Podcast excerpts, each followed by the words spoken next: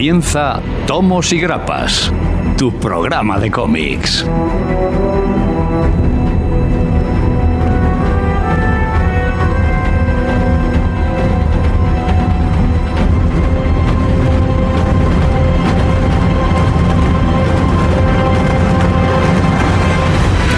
Good afternoon, everyone. Bienvenidos a Tomos y Grapas.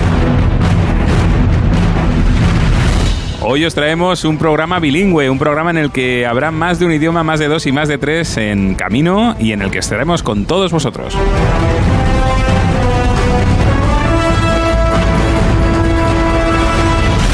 Así que preparados porque comenzamos en nada, cruzando una barrera.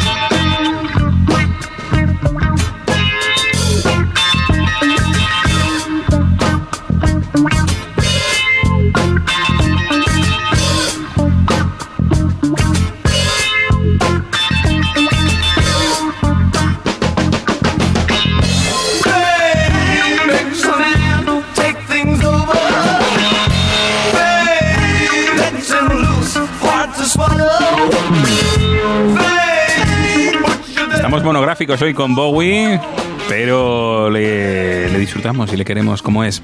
Bienvenidos, buenas tardes, ¿qué tal? ¿Cómo estáis? Eh, estamos aquí nosotros, como siempre, dispuestos a daros un poquito lo mejor de nosotros, lo mejor de las noticias que puede haber. Bueno, más que lo mejor noticias, teneros informaditos, porque si no os perdéis en este mundo de reediciones y de cosas que cambian. Eh, hoy os traemos un programa cargadito, porque hoy no solo vamos a hablar de una obra, que como he mencionado en el, en el título, hoy vamos a hablaros de Barrera, esa obra de Brian Cabogan y de, y de Marcos Martín, si no me equivoco. ¿Sí? ¿Te digo bien? Correcto. Eh, De Marcos Martín, que bueno, es una, es una, es una obra, ya veréis, eh, multi, multilingüística, multicultural y por supuesto la cueva de la gente, las novedades y un- los 10 minutos del garridismo, hablando de Crisis en Tierras Infinitas de la serie. Pero esto no se puede hacer solo, sino que lo tengo que hacer con mis compañeros queridos, amados y bien hallados. Señor Sergio H. Come with me if you want to live. Muy bien. Esto lo entenderán Lo- solo los que se hayan apuntado al curso Vaughan de inglés. Mike Man, te, te invito a que lo hagas, aprende mucho de cómic. Señor Mike Man, eh, bienvenido al curso Pau. Buenos días, tardes, noches, nos traiga el Duque, ¿El Duque? John Wayne, el señor que suena de fondo.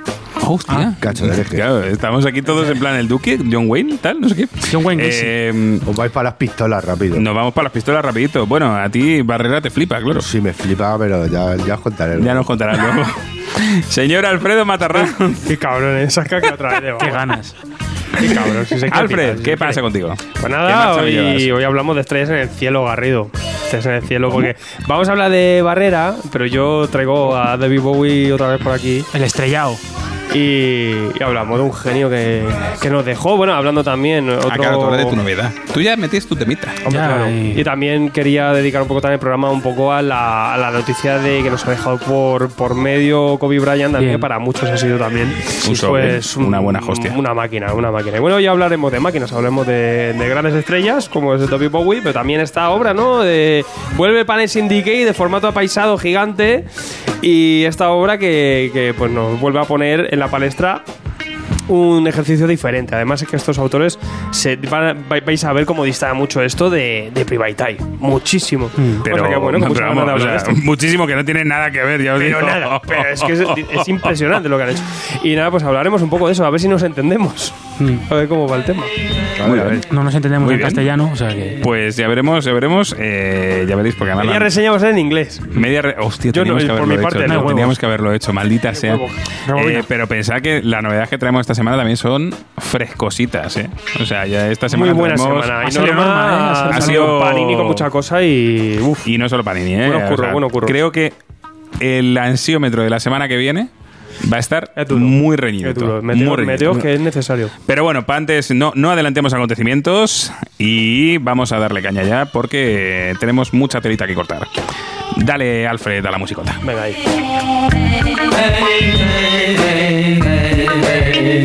What's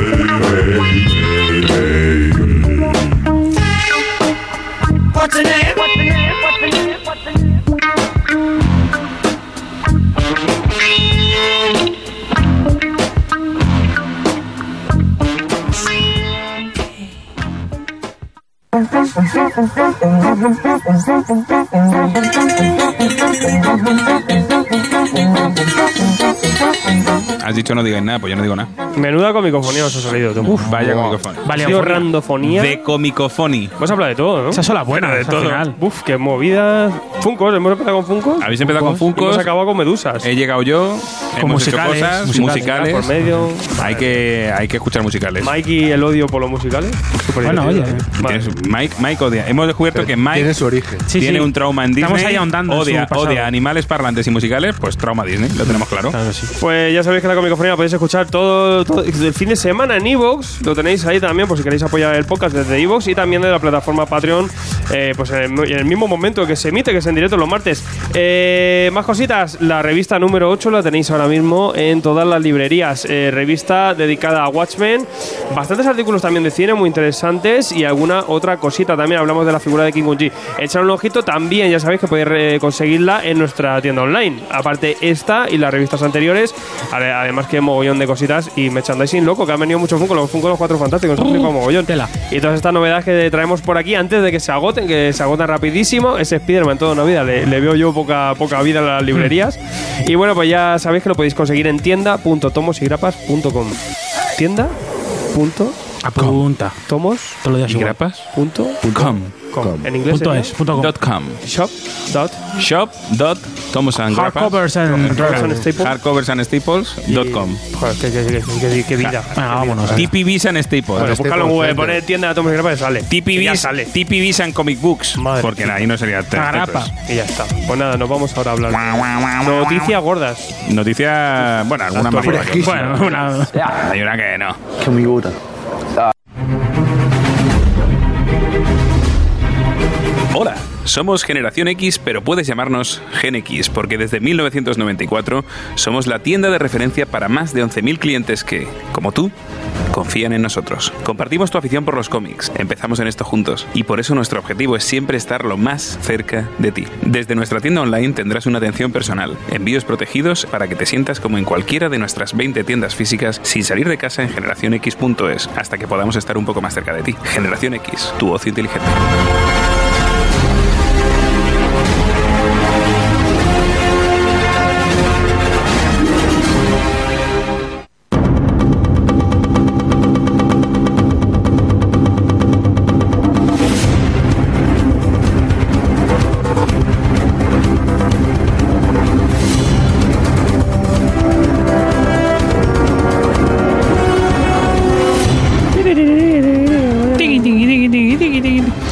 Después de nueve minutos de intro, yo creo que vamos a ir Cada vez más pastosos. Adelantando. diciendo yo fuera Venga, noticias Cada vez más fuera. pastosos. adelantando. Noticias. Fuera. Y Grapas. Ahora más pastosos. Más pastosos que ti. Pues que, que nos hacemos viejos y nos, nos volvemos, nos volvemos cansinos. Tú. Cansinos. Necesitamos Señor. sangre fresca. Venir alguno a colaborar. Coño, pero te Sí, estoy Sofía diciendo. Tienda, Alfredo hombre. Matarrán, noticias. aquí, Cuéntanos. gente nueva. Esta gente está muy ¿Qué cascada, chavales.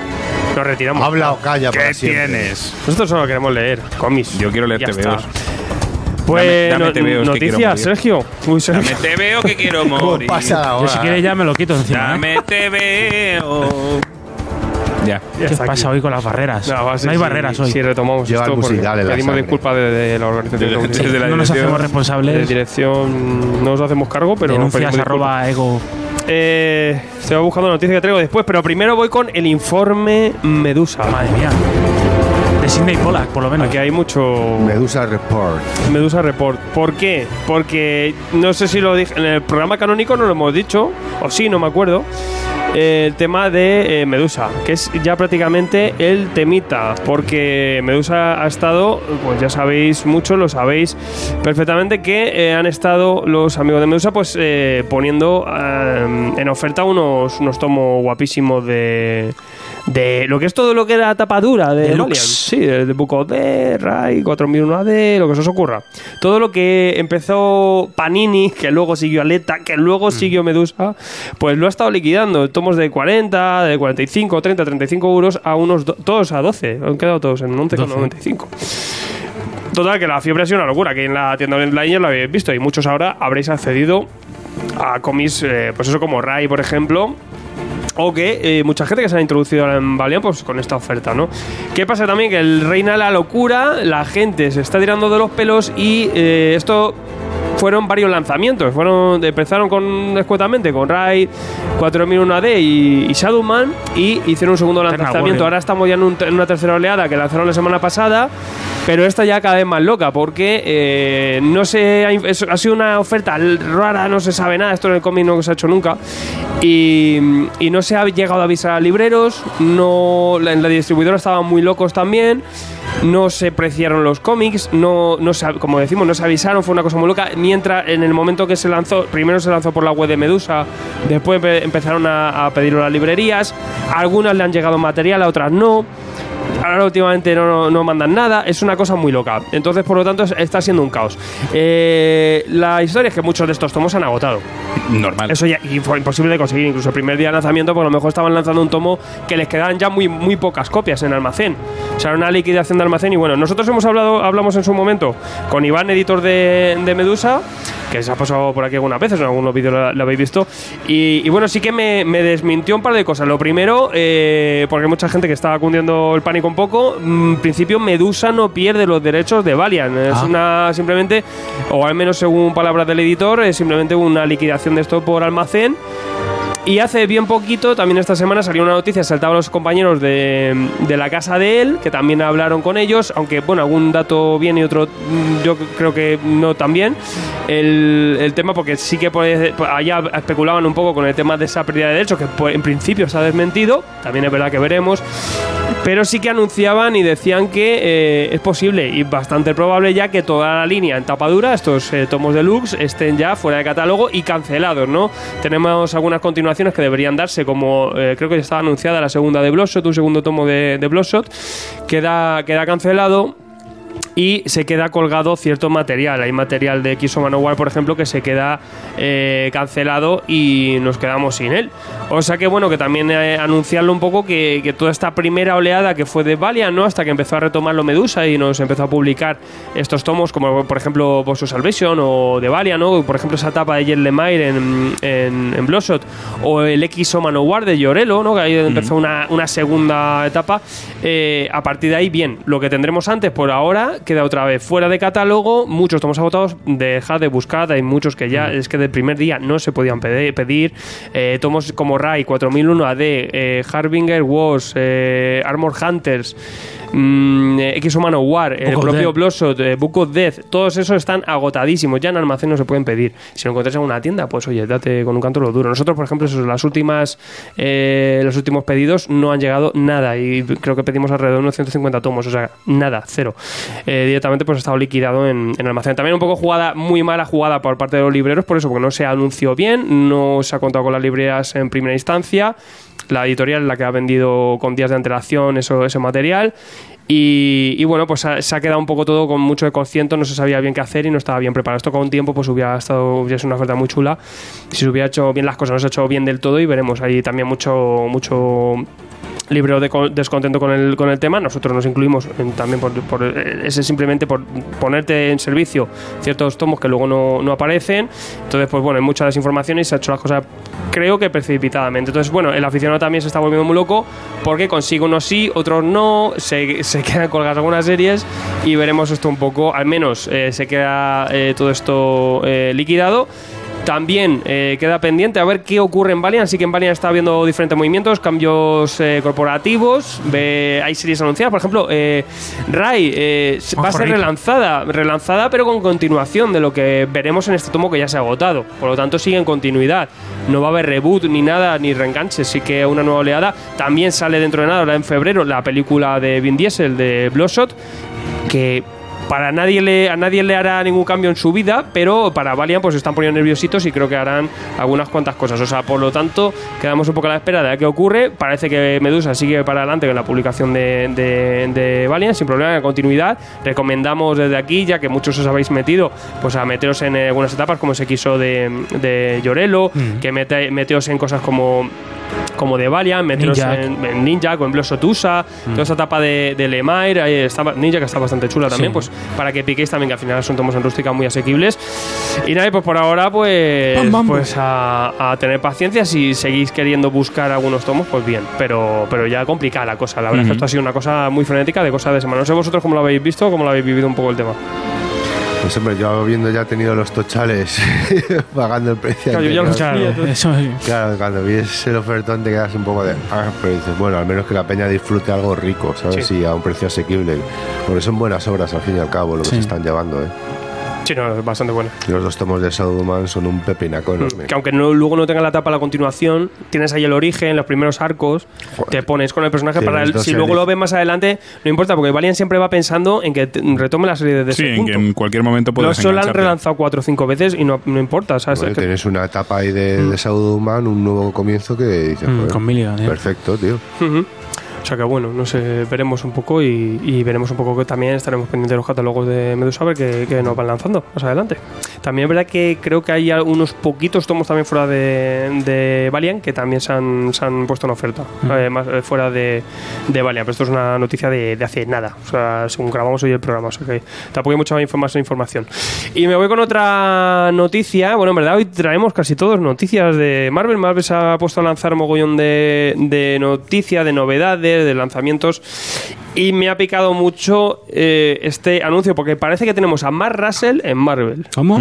Haciendo team-up con Kurt Busiek a los guiones. Bueno, bueno. Vamos, pinta muy bien. Pero es que además tenemos Bueno, a ver, dibujazo de que pinta bien. de uno de los mejores artistas que hay, que A es. Ramón Capérez. Que me Vale. flipa. Ramón. Capérez es Vale. un maestro. Ramón K. Y bueno, te- les tenemos juntos en un one shot. Es nada más que una grapilla. Dentro de una serie nueva que han anunciado, se llama Marvel Snapshots. Ujú. ¿Qué Que Snapshot tendremos? es como una toma única. Sí, tenemos así, pues eso. Plano Pues, secuencia. que, me No. recuerda, que me recuerda un poco, ahora que están con el tema de revisar la historia de Marvel y tal, pues al tema Marvel o lo que estamos viendo historia del universo Marvel, es un poco eso. Qué Entre- adecuado que menciones Marvel. soy. Claro, fíjate, mira, te lo estoy poniendo a huevo con el Qué ojo la cámara tiene, y ¿eh? Qué ojo. Y bueno, el caso es que, claro, tenemos a Kurt Busiek también por aquí detrás. Mm. Eh, el caso es que esta serie, que va Busiek de, de- en cabeza, van a ser diferentes one-shots que nos van a retratar diferentes eventos o momentos especiales de diferentes personajes, pero vistos desde, Desde el punto de vista lado. no del héroe, sino de la gente que ha estado involucrada. De las gentes. En este evento. A lo Marvels. Sí, vamos. Claro, y aquí no, pues nos, eh, nos hablarán de, de una historia de Capitán América. La portada es de Alex Ross. O sea, ya vemos aquí un pepino. Mm, además, lo que hay detrás, quien firma en esta historia, pues me parece espectacular. Y nos llevarán dentro de eh, la saga de Mad Bomb. O sea Oh, que, la bomba loca. Veremos ahí un, un numerito. Y bueno, más Russell, a ver que Ikun Busiek, que es el, cabeza de, de esta, de esta locura de one shots, pues nos preguntarán aquí algo. A mí me mola siempre ver algo de Mark Russell, me imagino que tendrá algo detrás.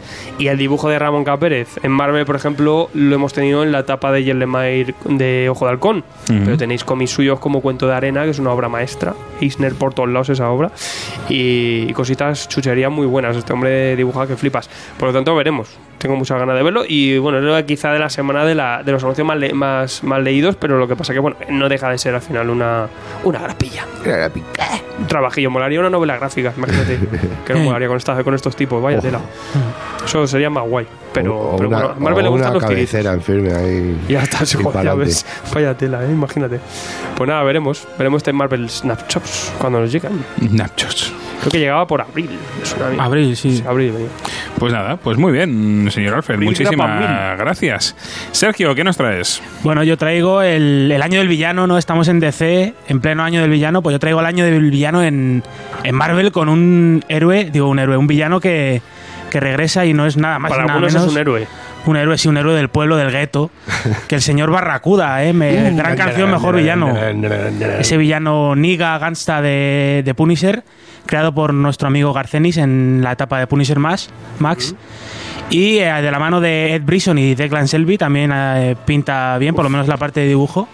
Nos traerán de vuelta a este Barracuda en una miniserie de cinco numeritos que lo enfrentará al Punisher, como no puede ser de otra manera, en, en las, calles, en las calles de Miami, ahí con el, con el requetón y el, y el calorcito.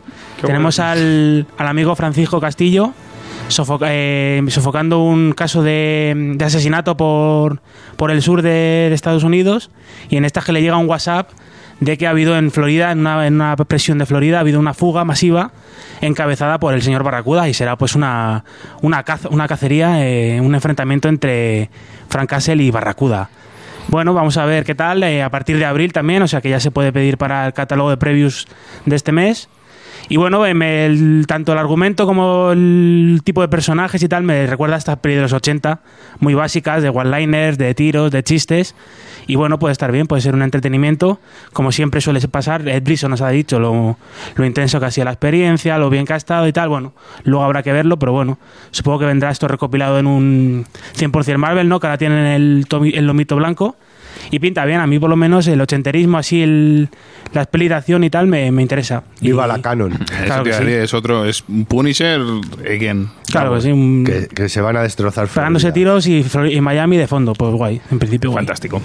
Pues muy bien, oye, pues muchas gracias. Nada, oye, Yo, yo volver a ver a Declan Selby en Punisher, pues. A ti te bueno, volver a ver a, a mí ver Declan Mm. Selby siempre me gusta. Siempre saluda. parece Por- la portada ya me flipa. Eso sí, que el- el- no me gusta nada la, la rotulación que han hecho para el logo de Punisher. Eh, no me pega mucho, pero bueno, veremos un poco también el tono que tiene la, la serie. También el rollo Miami, pues. Claro, diferente, se sale de lo de, lo de Sí, siempre sí, de lo Nueva típico York. de Nueva York Que y bueno, tal. Me imagino que será un trabajo narrativo a muerte. Porque Hmm. este hombre. primará el dibujo, sí. Mayamero.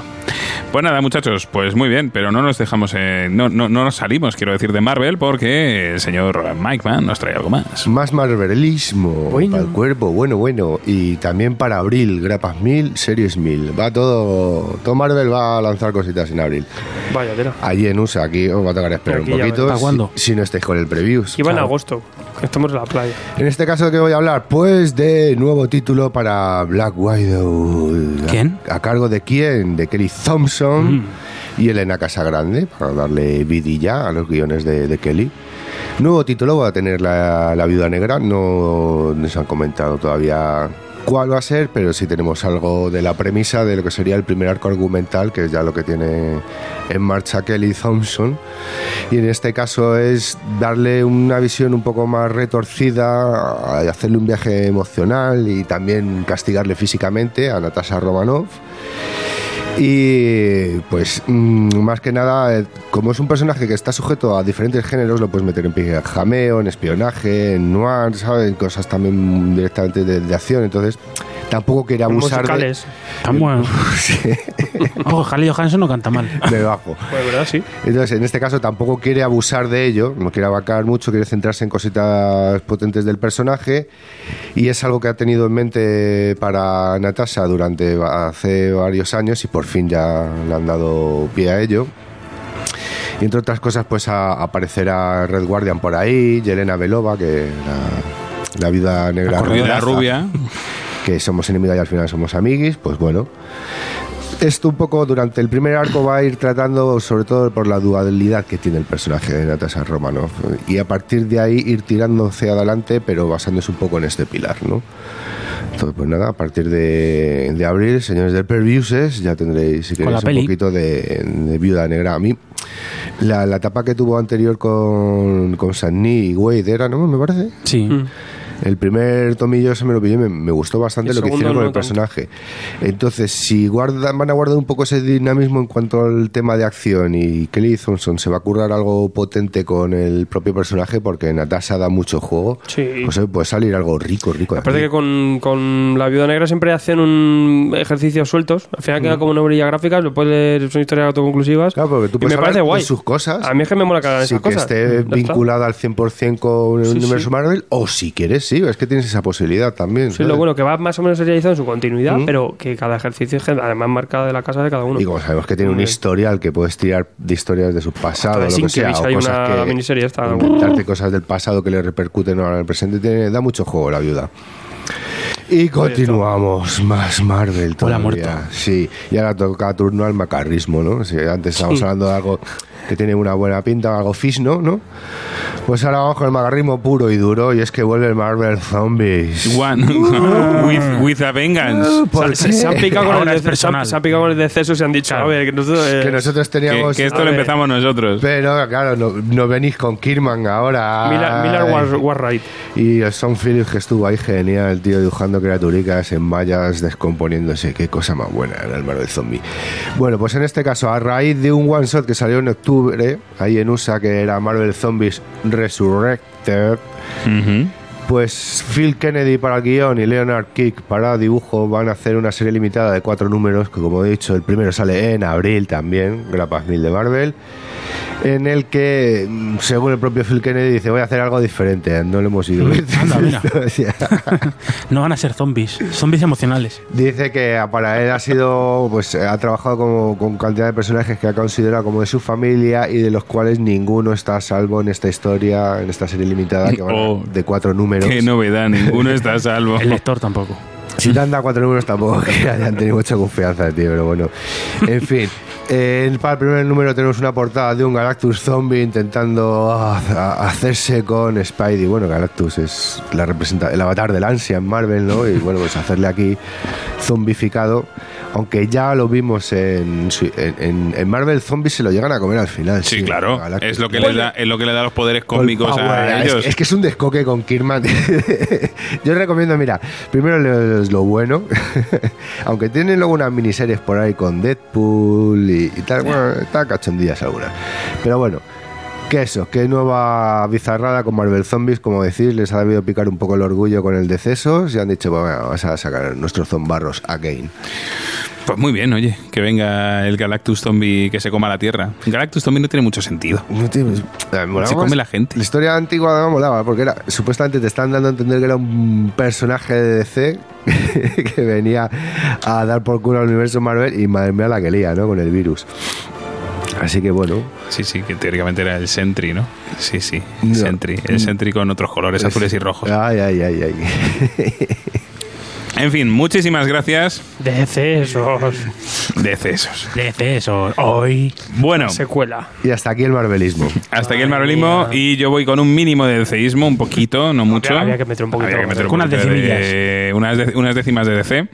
Y además eh, con alguien que a quien queremos mucho y que nos cae muy bien, que es Aneke. Ah, Hombre, Aneke, eh, pues va a formar Michael junto Haneke. con. No, Michael Haneke no. La dibujante Aneke, que es amor y que dibuja como Dios. sí, hombre, sí. eh, a la que hemos visto en Bombshells, a la que hemos visto en Valeria, en Gotham City Garage. Pues la vamos a tener como la dibujante de Catwoman, la serie de Joel, vamos, la serie que empezó Joel Jones en julio de 2018. Eh, pues eh, Joel ha dicho que hasta luego, Mari Carmen. Que no le da tiempo. Y Pero no, era, no se llama Mari Carmen. Pues no le estaba haciendo mal la cosa. no, no, No, no. y, y pero, la serie pero que está- acabe Lady Killer, coño. Ah, esa, y esa. la serie está interesante. Sí. Entonces, eh, bueno, pues va a dejar y va a ser sustituida por Paula Sevenbergen y Anneke. Eh, no hay noticias de si de por qué el cambio, si se espera que Joel vuelva más adelante. Porque el deceso. Y se- bueno, pues Sevenberger. Sevenbergen. Joder, Sevenbergen, madre mía. Paula. Sevenbergen, Sevenbergen. eh, según Catwoman, y viene de la serie de Stargirl, de DC Universe. O sea que había hecho cositas así también Top. para IDW, como Femme Magic, o ha trabajado también para Mad Magazine. O sea que a lo mejor tenemos aquí algo más. Yo creo que No es colega hay- de la Joel, porque Joel es como fila- es finlandesa o algo de eso. No, creo que es De australiana, me parece. De algún país de estos random. Un saludo a Australia, que nos oye mucho. Porque está pasando putas. Y, y bueno, Sí. tiene pinta que es un poco de pues, conocidilla, ¿no? De, de Joel. Sí, suele pasar. Parece que bueno que. Pues nada, muchachos, pues esta es la mí no me jode nadie mi serie. No, me traigo una colega. Me traigo una colega y que dibuje como Aneke y chimpún. Pues bien, y de puta madre. Pues nada, muchachos, con esto damos por Ah, no. terminada la eh, zona de noticias. Es estadounidense. ¿Ves? Hasta aquí las noticias. Y nos vamos al ansiómetro. ¿Al ansiómetro? Sí, ¿Tú, claro. tú quieres- a lo primero que quieres ir. Siempre. Primero Yo podría, yo podría empezar, podría empezar el programa con el ansiómetro. Y acabarlo. Y acabarlo ahí. Y hacer esa, o sea, mi Tres programa, horas de todo lo alto. el ansiómetro. En todo lo alto.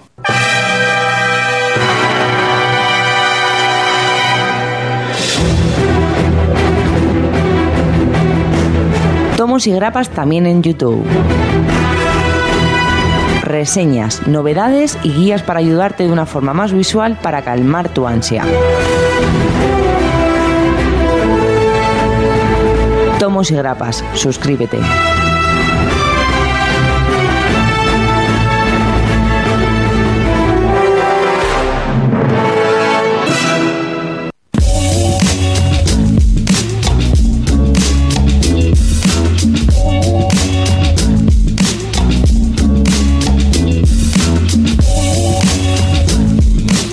Vámonos a radar, vámonos. Hacían la grapa de Marvel. Explícaselo a Mike cantando. Vamos a.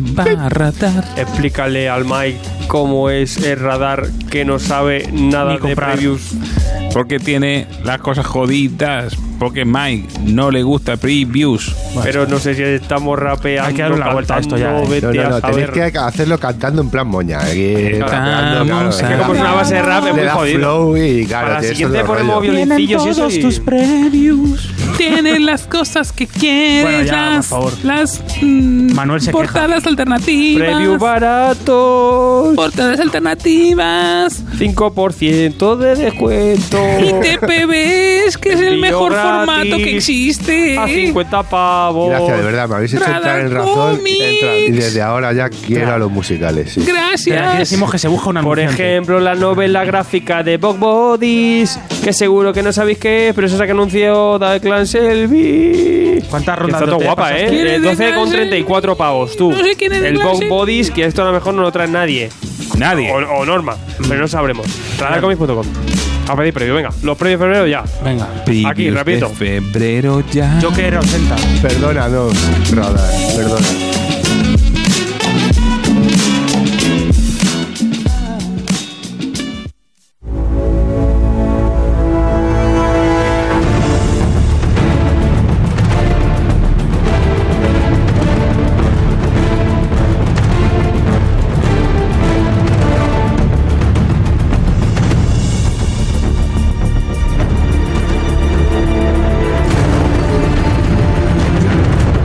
Anunciábamos antes, es el momento de disfrutar de la guerra fratricida entre nosotros. Enjoy. Enjoy de De sangre. Ansiometron. Hágase la sangre. ¿Qué novedades teníamos la semana pasada? Es que este- eh, estoy jodido porque nunca me acuerdo de las novedades que tenemos. A ver. Ah, yo ¿No te me acuerdas? de Raidon King. Ya está. De Raidon King. De Raidon King. Hostia, de, Ra- el, el único pollo volador de Raidon King, ¿qué tal ha quedado? Putin. de Raidon Cutting. Pues está por la mitad. Uy, Está muy bien. Bueno, Poco es. chúpate esa donut. Poco me parece. Está bien, está bien. Joder, para la mierda que es. Eh, bueno, oye. que luego sale el número 2 y habrá que hablar. Respeta al Raidon King. Hostia puta, te pero la monta, ¿eh? se Es que una cosa es leerlo y otra cosa es gastarse dinero. Qué Que puta te- portada madre que te cabalga. La La portada- portada es lo peor. No, no, pero es que la Eh, portada, otra o sea, portada. no es la portada, es todo el cómic. la, en sí. la portada ya te lo dice, lo, eh, lo que hay. O sea, Vienes, sale Putin montando en un volvemos pollo a lo de antes. ¿eh? Bien, sabes a lo que vienes. No, no, es- Sí. está claro. Bueno, Eso está dime, claro. ¿cuántos Raidon King Pues, tenemos? eh, mira, por ejemplo, Superman año 1, la, estoy orgulloso de vosotros. Cero votos. Cero votos, macho. Por fin. 0% de- Por fin. Pero Ay, lo no, traes. Por no. fin me Tú- habéis pero- hecho Y tú caso. lo has intentado tres veces de traer. ¿pero ¿Para qué lo No, no, traes pero lo he aquí? traído, lo he traído de, lo he traído para cons- lograr. mala leche la no, no, no. He logrado mi objetivo, que era que nadie lo quisiera. Bueno, Ese era mi objetivo. Qué maravilla. Bueno, Gracias, chicos. Os ahí. quiero. Claro, porque a lo mejor la desinformación hace que la gente alguno diga, ah, pues. Ah, pues pico. Ah, es pues- Frank Miller. Pues, pues se ha vendido. No. ¿eh? Pues se ha vendido, Garrido. Se ha vendido. Tenemos empate en el bronce, tenemos un top 3 con Battle Royale número 2. Hostia.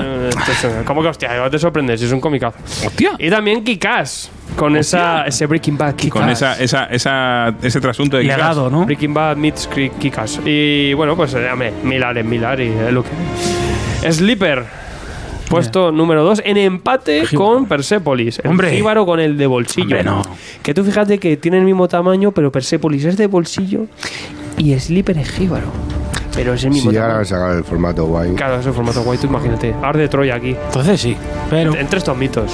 Como, como quien no quiere la cosa, ¿no? Claro que sí. Riquísimo, ¿no? Pues no ha sido así, pero al menos tenéis esa pedazo de obra que, oye, Hay que hacer programa, ¿eh? Sí, sí. Prontito. Está en la blacklist anda. de estos meses. Quiero hablar del Dipper. Eh, Pues sí, y, bueno, y, y en el top ¿Y en el otro? one, con un 19% de los votos, se lo lleva nuevamente el amigo Jonathan He-Man con tercera entrega de los cuatro fantásticos Oh. de Jonathan Man. Es que os tengo que decir una cosa, ¿eh? Aquí empieza lo bueno. Aquí empieza lo O sea, los, dos- Aquí los dos la- primeros números eran Era- como de calentamiento. Y aquí empieza la chichilla. Cierto, Ya empieza con. Ya empie- empieza todo. futuro, Todo. futuro. Aquí ya son Bueno. tres. Bueno, De hecho, se llama tres el volumen. claro. O sea, es el número 3. De Warren la Ellis. casualidad. tres. Los tri Pues fantásticos. nada, eh, bueno, todas muy buenas. Todo bien. Todas, todas, la del pollo. Todo, hombre, esa. Ah, buenísimo. Más a La decir. del pollo no. Raidon King. Llámalo por su nombre. La de Putin. Raidon pollo. Bueno, Pero.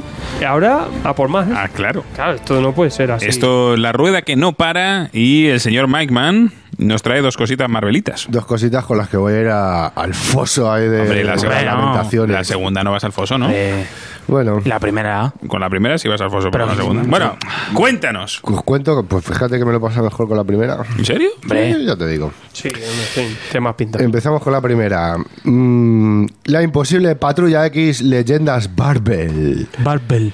¿Por qué lo llaman Patrulla X cuando no tiene nada de Patrulla X? Claro, podrían ser leyendas mutantes, ¿no? Podría- Podrías poner directamente porque va relacionado con el mutantismo.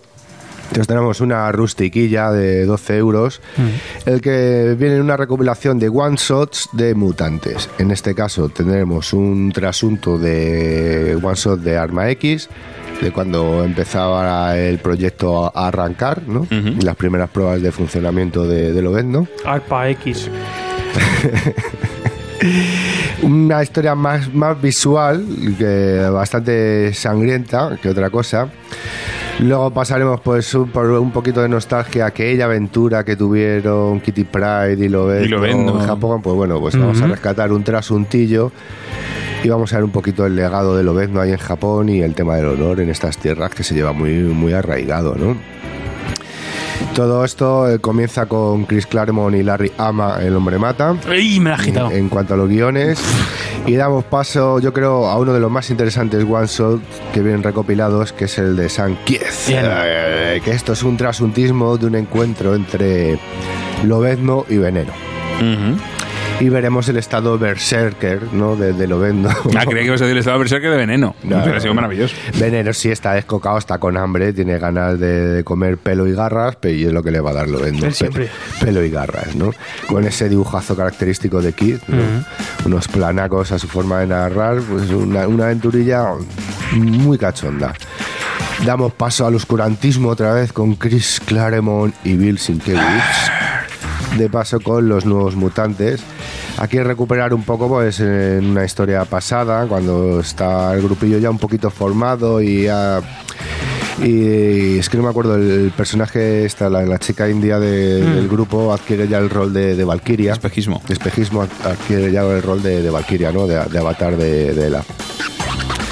Pues bueno, vemos un poco, está relacionado más con el lado oscuro de, de Iliana y sobre todo con el rollo Magus de, de Warlock, ¿no? Del el Cyborg este, la entidad alienígena mm, robótica, ¿no?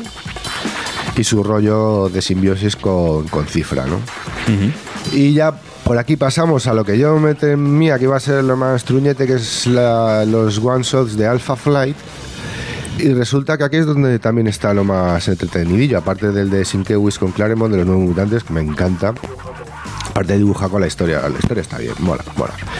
Pues en lo de Alpha Flight es un poco una historia de, de Puck, que bien la podría protagonizar Lobezno, pues de- en su etapa de, de matamonstruos y pues el típico rollo, ¿no? De las cositas que se encuentra un poco y, y hablando con Marrina y probablemente a lo mejor lo que se encontró fue un primo de Marrina en su época de, caza, de cazamonstruos, ¿no? Y ya dar el hit un poco a. ¿Cómo se llama? El Vindicator, ¿te acuerdas? Sí, Vindicador. el Vindicador y esposa. Y vindicadora. Y Vindicadora.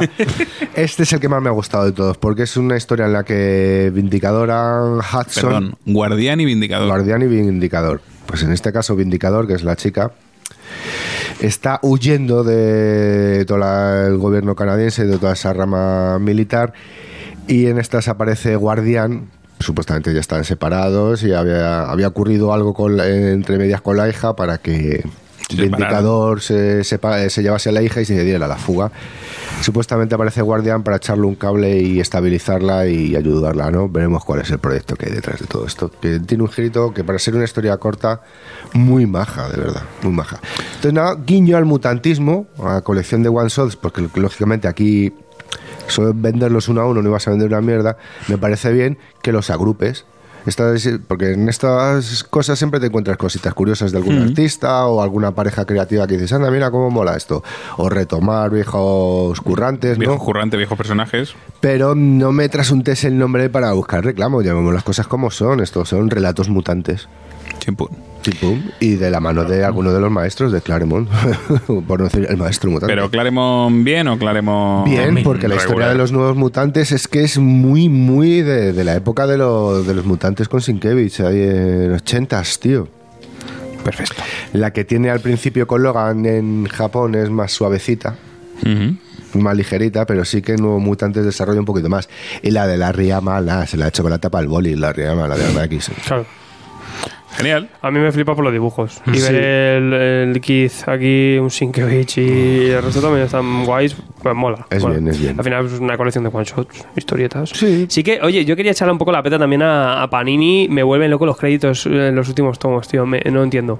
Porque antes era muy fácil. Ponían el número, usa, y te- luego te, te ponían, pues, guion tal, dibujo tal, en este número, ¿no? Mm. Y ahora te ponen ahí como un compendio. Ah, sí, verdad. Y te dice, todos estos guionistas, este en este número, este en este... Ahora te pongo otro dibujante y este... Es o sea, un poco te más loquísimo. Te vuelve- es que parece eso al final un crucigrama.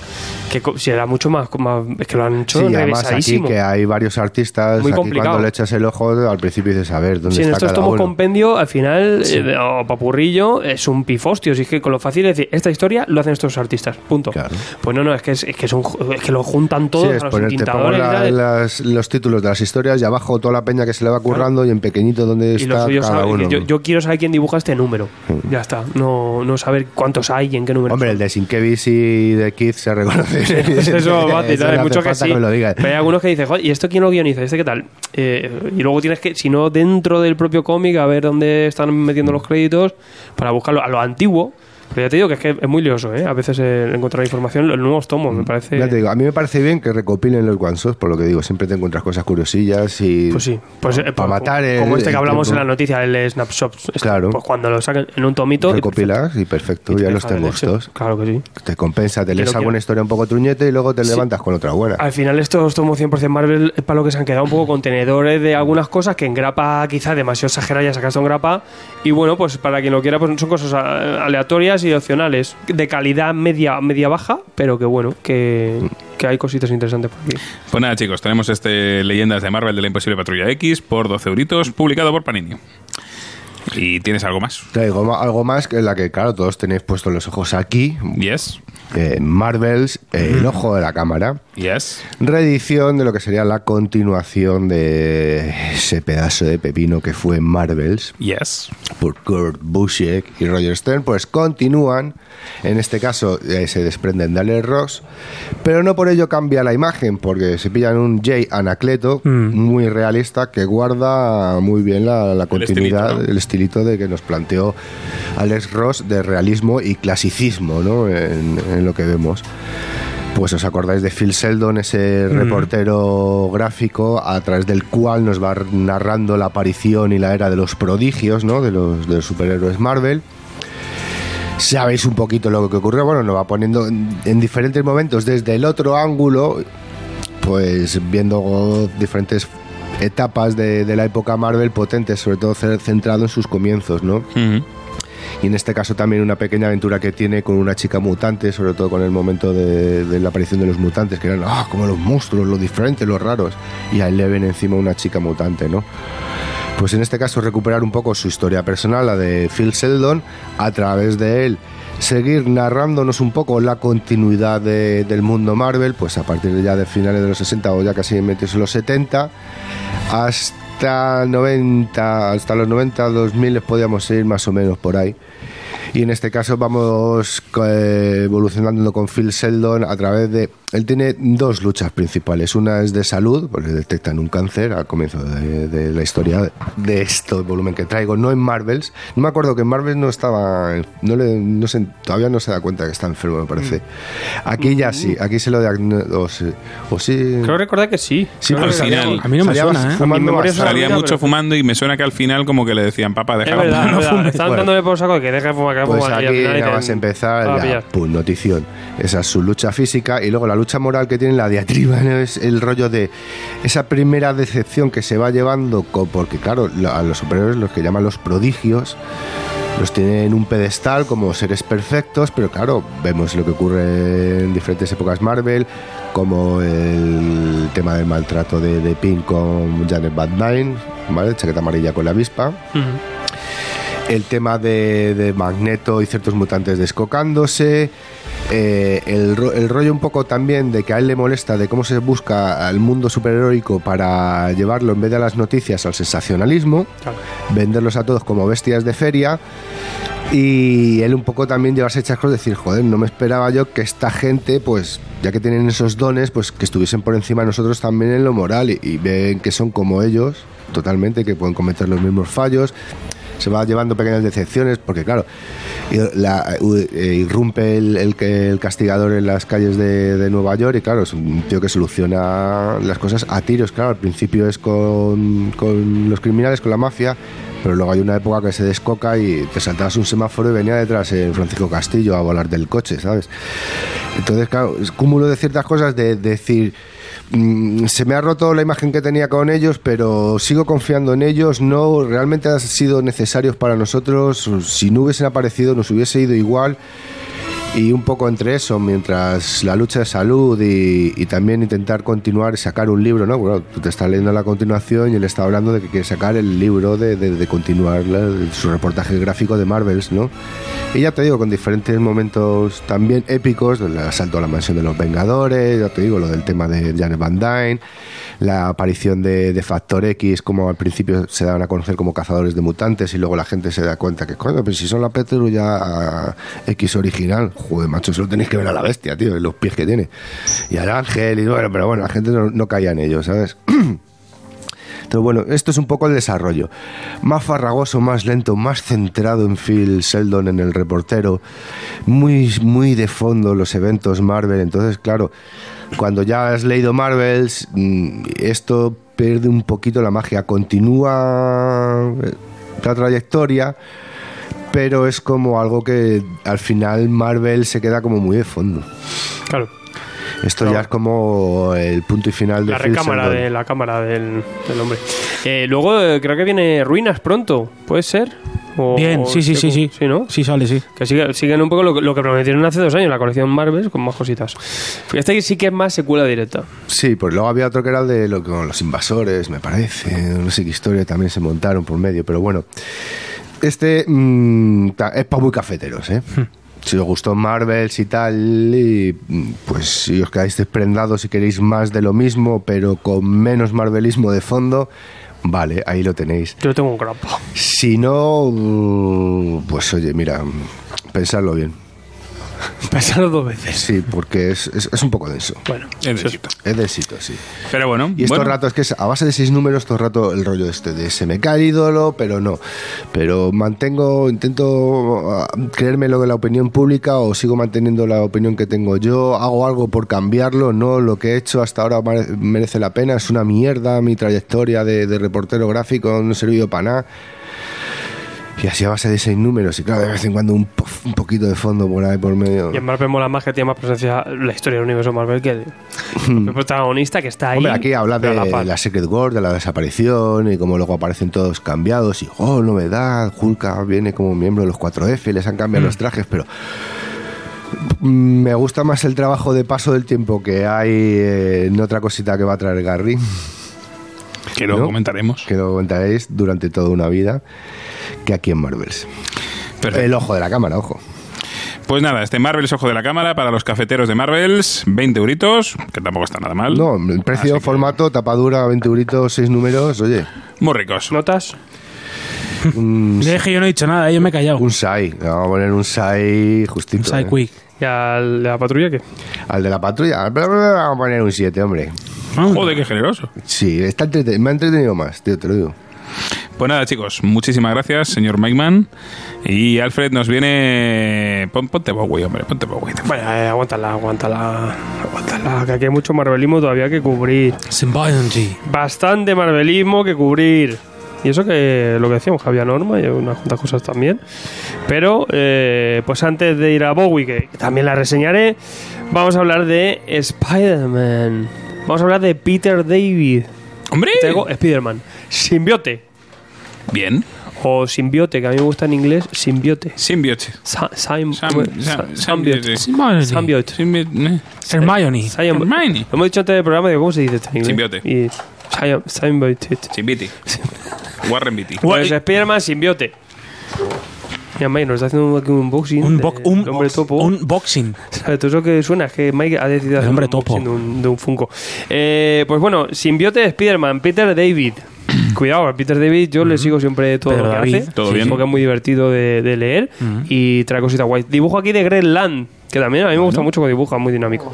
Y bueno, nos, presenta una historia de, de Spider-Man, pero no es, es moderna, o se publica ahora, pero no es mo- moderna, porque está eh, metida dentro de la cronología de ese Spider-Man, si no recuerdo mal, 252, donde tenemos a Spider-Man que vuelve de la Secret Wars con su trajecico negro, ese traje que al fin de cuentas es veneno lo que hay detrás, ¿no?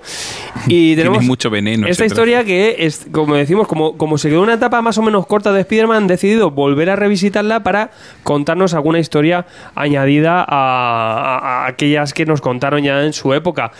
Peter David aquí nos mete pues eh, eh, un Spider-Man que, como decimos, está enfundado en ese traje negro y veremos un enfrentamiento de Spider-Man con un misterio. Misterio también que ahora pues está bastante en boga con, todo el tema de, de la película de, de, de Tom Holland. También recordemos que esto se publicó antes en Estados Unidos, por lo tanto fue muy, muy a colación de todo. Y retomando pues también el traje negro en un momento en que ahora Veneno está otra vez brillando, ¿no?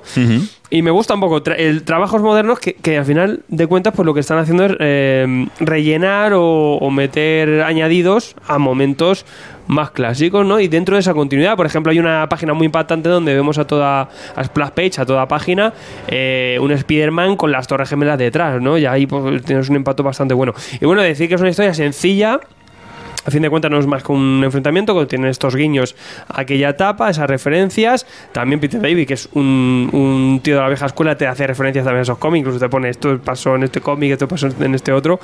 Y, y bueno, pues una lectura dinámica muy, muy en el tono de Spider-Man. Y, y nada, ese enfrentamiento clasicote con, con Misterio con- y además pues retomando este, este traje. Por eso fuera de continuidad, porque ahora mismo tendría sentido que Spider-Man tu- tuviera ahora el traje. El traje Todo el jaleo que estaba viendo con Matanza, con Veneno, con todo esto. Y con todas las series que está viendo de Spider-Man. Pero bueno, una más, ahora sale en tomo, lo tenéis en 100% en Marvel. Y, y bueno, decir que disfrutable. Sí que me, me escama un poco raro eh, que pone número uno, también sale en el tomo. Pero en Estados Unidos solo han hecho este ciclo, que son cinco numeritos. No sé si habrá una segunda vuelta, pero por ahora sale esto y es lo que hay. No sé si habrá continuación, pero bueno. Y esta, esta historia cierra. O sea que, que no sé. Veremos si, si luego querrán retomar más cosas del simbionte de esta etapa, pero bueno. Pues a lo mejor era un banco de prueba de esto de Marvel. Decir, bueno, Sí, tiramos de- este a ver qué pasa. Vamos a probar a ver que qué. Peter David siempre anda por ahí pululando haciendo historietas aránidas últimamente. O sea que, que bueno. Perfecto. Eh, ¿Cuánto nos cuesta? 13 euretes, estaba hablando. Muy ricos. Al final te pregunto la nota de todos. Ah, vale, sí, sí. Vale, y te vuelves salvaje ahora. Me pongo. Me, sí, me pongo salvaje porque me da la tierra salvaje. Desnúdate. Claro que sí. ¿Cómo? Voy Ponte a hablar de cazar. Ya, pero no es la cualquier jungla de cazar. asfalto. No sé cualquier cazar. Claro, sé. cazar El cazar de de, Mark. Wade. Bueno, Héroe Return. Las tortas del Pero porque lo han metido en esta. Le han metido en una colección Héroe Return, pero en su momento que salió no era dentro de la línea Héroe Return. y- era contemporánea, pero era una cosa como aparte, ¿sabes? Hmm. Esto lo puedes tratar como una, una novela gráfica, si quieres, o una historia cerrada, autocontenida. O sea, esto va fuera de todo. Pero sí, tenemos noventismo dentro de estos tomos Héroe Return, que van a gran tamaño. Son 40 brazos, ¿vale? Pero 416 paginazas. Mola el tamaño mucho porque tenemos aquí dibujazo de Andy Cooper Es noventero, pero tiene unas dinámicas, unas cosas muy, muy buenas. Y bueno, cazar, decir que, que si sois fans del personaje o fans de Tarzán, o, o al final os mola un poco el tema de la tierra salvaje y todo esto, pues guay. Es una, aquí vais a ver una historia eh, autocontenida que lo que buscaba era un poco modernizar los conceptos de cazar. Y vamos a tener una primera historia donde el hermano de Cazar va a intentar darle cazar y, y secuestrará al hijo, al hijo que tiene con Sana. Están estos hombres, estos, estos personajes aquí, además en, en el Reino Salvaje, y vemos como Kazak se ha traído cachivaches de, de Nueva York, unos walkie-talkie y tal, y está Sana echándole la peta diciendo, pero tú qué haces, esto, esto es una herejía, esto no puedes meterlo aquí, que esto es tecnología, que aquí somos Pachamama. que somos anti-wifi. Y, y tenemos una aventura muy integrada dentro de, de- de este mundo de Reino Salvaje. El- luego lo gracioso es a mitad de obra cuando eh, Cazar decide ir para Nueva York y aquí se lía bastante parda, porque veremos que hay un Thanos detrás. Aquí hay un Thanos detrás, incluso el auto evolucionador sale por aquí también. Y tenemos un enfrentamiento contra, con el hermano de fondo, que parece que tenemos a Thanos por ahí. Enfrentamiento con Thanos en medio de Nueva York. Además, una Nueva York que se queda hecha a polvo porque eh, de repente acaba siendo invadida por lo, lo silvestre. Aparecerá aquí mogollón, se va a petar de plantas y se va a petar de, de criaturas salvajes. Al final se van a llevar las tierras salvajes para Nueva York. Por, por eso también te digo que es una cosa que va fuera de continuidad. Y bueno, lo que pretende sobre todo es modernizar. Me gusta mucho la- el tema de la aventura urbana. Conoces muy bien a los personajes. Y decir que, que, bueno, como obra autocontenida, pues tiene un, un nivel bastante guay. A mí me gusta mucho también Andy Cooper. En, en este trabajo también mola. Verdad es un noventismo, pero bien ejecutado. Y nada, pues aparte complementa con unas cuantas historietas también. El, el Minus también y Anual 97. Tenemos por aquí también a, a Brian Cabaugan, ¿sabes? Y bueno, pues historieta guays, 1997. Cazar. Gente en taparrabos y, y. O sea En, que, bueno, en la jungla de en la asfalto. jungla de asfalto, o sea, muy guay. Pues nada. pues, Ah, es, es buen tomo, es buena, es buena historia. a ver, cazar 40 y- pavetes, 400 y pico páginas, no está nada mal. Ah, ya, un tamaño tocho. aparte. Esto es el antijíbaro. Es el. Es el tocho. El hermano mayor del El juego. señor gordo. Muy bien. Muy bien, muy bien, muy bien. Y tienes una cosita más. El Old Man Logan Primigenior. Sí, el First Old Man Logan. Que hay mucha gente diciendo, Old Man Logan, esto, esto es de Old Man Logan. No, hombre, no. No, hombre, no. Dista muchísimo, pero. A mí, fíjate, es una lectura que tal, pero la, me- he agradecido mucho. Te digo una cosa, a mí- La relectura. A mí todos los El Fin me gustan. Sí. Todos. Es que, El delfín. claro, estamos hablando de eh, Lobezno, el fin. Eh, salió ya en su momento en Grapa y teníamos varias historias. No, eran todos mutantes, me suena. me su- creo que eran todos mutantes, Garrido. ¿Tú te acuerdas? Yo creo que sí. ¿Cómo? ¿Eran mutantes todos los del fin? No, para No, no, nada. eran diferentes héroes, ¿no? Eh, era es que no me acuerdo cuáles Mira, hubo Hulk El Fin. Hulk.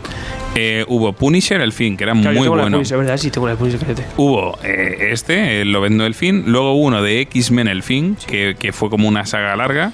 Y el de Thanos El Fin, que era realmente el fin del universo Marvel. Que ese lo traje yo como parte de. Ah, ese fue bueno, sí, lento. sí. Eso era un coñazo. Hombre, molaría que a lo mejor retomas alguno. Yo sí que recuerdo guay el de, y lo tengo por ahí todavía en grapa también, el, de Punisher. Eh, fíjate que no me acordaba de él. Y bueno, este lo ven el fin. Pues el fin era una diferentes ejercicios que lo que nos eh, querían dar era una novela aparte, una historia autoconclusiva, donde eh, nos van a presentar en el futuro el, pues cómo acaban los últimos días de los héroes, de varios héroes, ¿no? En este caso, lo ven, no tenemos aquí a Paul Jenkins. Importante esto. Bien. Y un dibujo de Claudio Castellini. Yo a mí todo Claudio Castellini me, me mola, o sea, todo. Eres muy me, castellinófilo. me flipa mucho Castellini. Y bueno, Loveno en fin nos cuenta, pues eso, al fin, a fin de cuentas es un Olman Logan, porque tenemos a un Loveno viejuno con pelazo. Claro, Castellini aquí todo. eh, Pelazo. Su rollo, ¿sabes? Todo un pelazo aquí, vamos, que me. que está, está cañón. Es un señor maduro, sexy. Este, este Es un Logan. sugar daddy. Y bueno, veremos cómo eh, fallece Creed, fallece Dientes de Sable. Vaya. Ya era hora. Acude Lobezno, viejunaco, está ahí en su Canadá, Torrene, con la gente del pueblo. Y se va para allá, a, está Tolemaier. y se va al, al funeral de Creed. Y vemos como que Creed le deja algo en herencia. Cuidado, le deja ahí un sobrecito. Y ojo, porque ese sobre trae historieta, trae cosas del pasado. Ya sabemos que lo ven, no tiene el cerebro de aquella manera, se le rebotea cada nada y no se acuerda de nada. Y él está rayado con Arma X. Dice, aquí Arma X está por todos lados, tal. Total, que esto le lleva un viaje incluso a Japón. O sea, vamos como, vemos cómo se revisitan los grandes eventos de, de Loveno, ¿no? Vamos a ese viaje a Japón, vamos a ver muchas reminiscencias de momento X, momento en el que le inyectan adamantium. Tenemos aquí un Jenkins, esto es, esto es vital para esta historia porque Jenkins lo vende origen, ya estaba ahí ejecutado y esto entra directamente en similitud o eh, diferente paralelismo con lo ven origen. Jenkins coge aquí muchos, muchos conceptos, solo que eh, si ahí nos contaban los primeros días de Logan, aquí nos vamos directamente a los últimos. Es, es el otro extremo, pero es importante porque, porque tiene cositas, tiene bastante cosas relacionadas con, con origen. Lo que pasa es que, bueno, veremos a este, a este Loveno que se va para Japón y ahí encontrará respuestas sobre su pasado, una gran revelación y un gran enfrentamiento. Una serie sencillita, no entra para nada en el tema post-apocalipsis de viejo Logan ni en ese macarreo. El dibujo de Castellini me gusta bastante, también es más em, eh, también de la vieja escuela, ¿vale? Y bueno, es una de seis numeritos, sencillita, pero que me parece chula y al menos pues como historia alternativa o el Sword de como es el viejo Logan de, de Loveno, pues una historia bastante graciosa, sencilla, así que nos, nos, nos recuerda a estas miniseries que sacaban en su día Forum, nos acordamos que eran pues bueno, ligerías pero te entretienen y, y, oye, como ejercicio, como posible what if final, pues está bien. ¿no? O sea que Un bueno, what if. Un, un- un buen what if un viejo Logan. ¿Por cuánto? Se está, eh, tapa dura 20 oretes, son 6 números. Bueno, Ta- tapa dura ya nos vamos. ya nos vamos un poquito más Se caros. nos va, se nos va. Pero menos que la grapa. que la grapa es lo más caro ahora mismo. Y Y bueno, vamos pues ahí está. con lo que estábamos esperando. Y claro, efectivamente. Te sales de. Te sales de Marvelismo. Sago del Marvel. Tenía yo ganas de. De hecho, esta semana tengo mucha Mm. cosa que lleváis que tengo que leer. Porque me ha ocupado sitio. Pues fíjate que me he fricado mucho y estoy hablando de uno de los cómics del mes, tranquilamente que te lo digo. Porque tenemos aquí a Bowie. Polvo de estrellas, pistolas de rayos y fantasías de la era espacial. Firmado por un tal Mike Alred. rojo. Ahí ya está. Y con esto, punto. Michael Reck con apoyo a los guiones de Steve Horton, que se ha metido y lo decía el propio Alred. Es un tomo muy bonito, es un tomo por 35 euros que nos sale en cartonet, tapadura, eh, gran formato, eh, a la europea, por así decirlo, es una novela gráfica. No sé si esto lleva ya unos cuantos Eisner, si no va a estar seguramente. Eh, y bueno, Mike Arred es que es fan de, de Baby Bowie desde chaval, incluso el personaje, el alter ego que tenía Bowie, que es Siggy Stardust, de toda la vida, los 70. Eh, Mike Arred ha, estado haciendo historias de, de Stardust de toda la vida.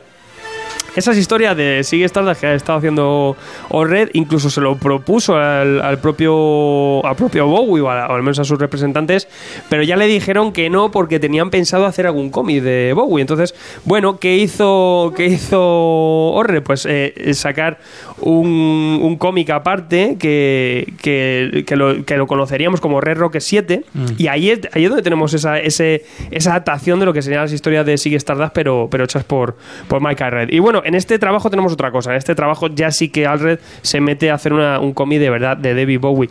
Porque en David Bowie tenemos al final lo que es un, un cómic documental sobre la vida de, Bowie y sobre todo en el momento de, de su gran apogeo como, como artista, ¿no? Su gran carrera que fue final de los 60, principio de los 70, ¿no? Donde empezó a, a petar con, con ese tema, por ejemplo, como Stardust. Vamos a ver, eh, también es un trabajo muy, muy, muy, muy, muy condensado, muchísima, muchísima información. Va todo a saco, pero, pero tiene detrás una capacidad de de síntesis. Me recuerda un poco a la historia del universo Marvel. Es una cosa así, es que claro, Bowie tiene de todo, ¿no? Y, la historia es el, el nivel de detalle, de información y de recopilación de, de documentación que han tenido aquí los autores. Se nota también que conocen mucho a Bowie. Y el guion eh, va muy, muy compactado. Esto en una gran película, un gran documental, podría desarrollarlo mucho más. Pero aquí, bueno, a lo que va al red es sobre todo a ilustrarnos grandes momentos de la vida de Bowie, grandes momentos de sus discos, sus éxitos, todo el nivel de trajes que ha habido, cameos que hay por todos lados. Mira, por ejemplo, aquí me está enseñando Sergio H. a los Monty Python. ¡Aupa! Sale, yo qué sé, tío, los Rolling Stones, Drácula. Elton John, sale Christopher Lee. Es Alice que Cooper. mm, de todo, Alice Cooper, eh, Queen. personajes, o sea, también au- au- aut- autistas y autores que, que Bowie estaba muy ligado, ¿no? Como la Velvet Underground, eh, Alice Cooper, muchas cosas, ¿no? También este, estos 70 fue cuando empezó a, a petar. Y bueno, aquí te das cuenta un poco de, del nivel de. mm, de trabajo artístico que tenía David Bowie detrás, más allá de, de su carrera, ¿no? Te puede gustar más o menos la música, es una de las grandes estrellas de rock, incluso el, el, el, lo que es el sentido, el- el- el- la, la imagen de estrella de rock prácticamente es que la inventó David Mm, Bowie. ¿no? icono pop. Él, él- él llevó la, la escenografía y la teatralidad a la música de una forma eh, que nadie, nadie lo hizo. También fue una época donde empezó a explotar el glam rock. Mm. El glam, ya sabéis, el llevar esas, esas vestiduras, ¿no? El llegar, Kiss. eh, tener un cierto alter ego, ¿no? Pues todo esto, Bowie, después de muchas intentonas, aquí vemos también como era un tipo que, que trabajaba a lo loco y que él lo iba intentando. Estuvo en millones de bandas, eh, hizo mil historias, también estudió arte dramático, eh, eh, estuvo en una escuela de mimo, el tío era mimo, o sea, te quedas loco. También de- algunos detalles, por ejemplo, no todo el mundo conoce, mucha gente cree que David Bowie tenía un color de un color diferente en cada ojo. Mm.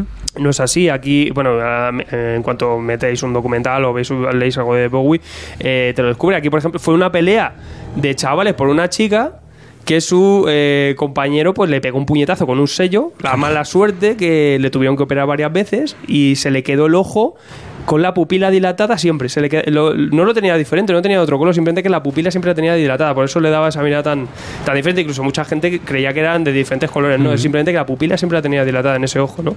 Y de hecho, de hecho fue el, el que le dio la turra, fue George Underwood que era también músico y artista, que era de su colegio, pero que también fue músico y artista, y que también le hizo muchísimas portadas, por ejemplo la de Sigue Stardust, famosísima, Oh. ¿no? Eh, pues fíjate, le acabó dejando así el ojo, pero al menos pues, luego curraban juntos. Y, y todo lo vamos a ver aquí, vamos a ver esa, esa explosión, el cómo él lo iba intentando, iba haciendo diferentes fórmulas. Y, y también él creó ese concepto de este artista pop o pop rock que se va, se va mimetizando y se va transformando según pasa el tiempo, ¿no? Y aquí lo vemos, ¿no? en ese momento en el que, en el que él explota y empieza a conseguir esa fama mundial con sus este- estrenci- eh, ¿cómo se dice? Excentricidades. excentricidades, con, su- Excentricidades. con sus manías, con sus locuras y, y todo pues mm, retratado de la forma más no se mete mucho en detalle como decimos va un poco al grano a lo que a lo que podéis conocer seguramente pero la gozada es ver un poco el trabajo de, de ilustración de, de Mike Carre que, que va al servicio también de este dibujo esta obra donde nos, nos representa todo con iconos a veces son composiciones muy psicodélicas muy como, como es Bowie nos representa todo con unos colores impresionantes. Estamos a- también aquí a, a la amiga Laura Red eh, trabajando al, al color y el resultado es maravilloso como decimos se, se, se queda quizá por encima pero es que si no daría para un tomo que sería el triple de gordo eh, no entra en detalle detalles, pero sí que nos ilustra un poco la figura de este hombre. De te pica para luego investigar más, para ponerte el- el- los discos de Bowie de fondo va perfecto. O sea, a mí me encantan estos cómics que te puedes poner algo de fondo y ya tienes la playlist totalmente preseleccionada. Y decir que nada, que el trabajo es maravilloso, muy, muy chulo. Y, y si os gusta la música, a por él. Si os gusta David Bowie, ni lo penséis, que os gusta un buen cómic y el dibujo de Mike Carre, pues, eh, Pues abrirlo un rato y, y asombras un poquito con sus composiciones. Me parece un trabajo espectacular. Te guste más o menos la importancia de David Bowie en, la cultura, ya no solo en la cultura pop, en cómo ha trascendido su trabajo, es eh, hay que reconocerlo. Te guste más o menos la música, eso da un poco igual porque este tipo de artistas eh, era mucho más que eso, más que simplemente ponerse delante de un micrófono. O sea que bueno. Un trabajazo, lo tenéis ahora en Norma Editorial, es eh, el lanzamiento prácticamente del mes y, la verdad es que bueno, a nivel técnico pues es una barbaridad de, de trabajo de, de cómic. Se ve que aunque parece que el, que guion va muy rápido y va todo eso, es que el nivel de detalle que tiene, la de guiños, la de cosas, la de detallitos que tiene este cómic es una barbaridad. Leerlo así a bola pluma de primeras, pues quizás eh, puede ser una cosa que, que luego merezca una buena relectura para ver todos esos detalles, porque es impresionante a nivel, a nivel ilustración. Que bueno. Bowie, ¿Por cuánto? el cómic. Eh, lo tenéis por 35 euretes, tapadura. Venga, y es el momento de las notas. Pues a ver, te digo que mm, si pides Spiderman, 61. ¿Vale? 61. 66 un cazar. 63 un Loven Orfin. Y un Más el cazar que lo vendo. 83 un Bowie. Muy bien. Venga. Muy bien, muy bien. Ahí. Fantástico. Pues oye, muchísimas gracias, señor Alfredo sí. Y señor Sergio H., hoy me has robado. De terror. Me he sentido bueno, robado. que la Me he gente sentido robado. Se va a pensar lo que no. Me he sentido robado porque ese primer número lo traje yo y ya dije, Ah, "Nah, pero primero, me ni, ni- pides". ni te gustó yo, mucho, fatal. dijiste, va, este es el que Pero- menos me gusta. y habla- segundo, Habla luego tú, payaso. claro que sí. Ladrón. Claro, hombre, te esperas a última hora, pues ya está todo cogido. Pues Quedan- este lo llevo yo. quedan los. Pues ya está adjudicado. Bueno, Bueno, de un Starman a un estrellado, vamos a ver qué podemos hacer esta semana en el mensiómetro. Empezamos en el ansiómetro, bueno, el mensiómetro ya veremos. Empezamos con la obra robada de Stolen Work. Garrido me va, me, mira, me tengo interferencias ya por algo. Black Magic, eh, segundo tomo, El Despertar 2. Greg Ruca, el de la peluca. Y Nicolas Scott en este monotono. Y bueno, los que ya leyerais eh, gracias a Garrido y su gran trabajo en el primer programa de, temporada, el, el tomo 1 de Black Magic, ya sabéis que se quedó la cosa en un Grihander bastante tremendo, ¿no? No voy a poner a explicar por si alguno no ha entrado todavía en la serie.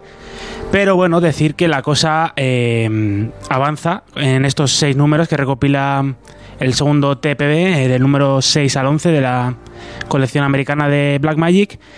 Y en el primer, eh, empezando en el primer número, vamos a tener una especie de, mm, de orígenes de este de esta personaje de Rowan Black, de la protagonista, esta, esta bruja hechicera, que nos va a contar su, su infancia, la relación con su, su madre, su inicio en el mundo de la magia.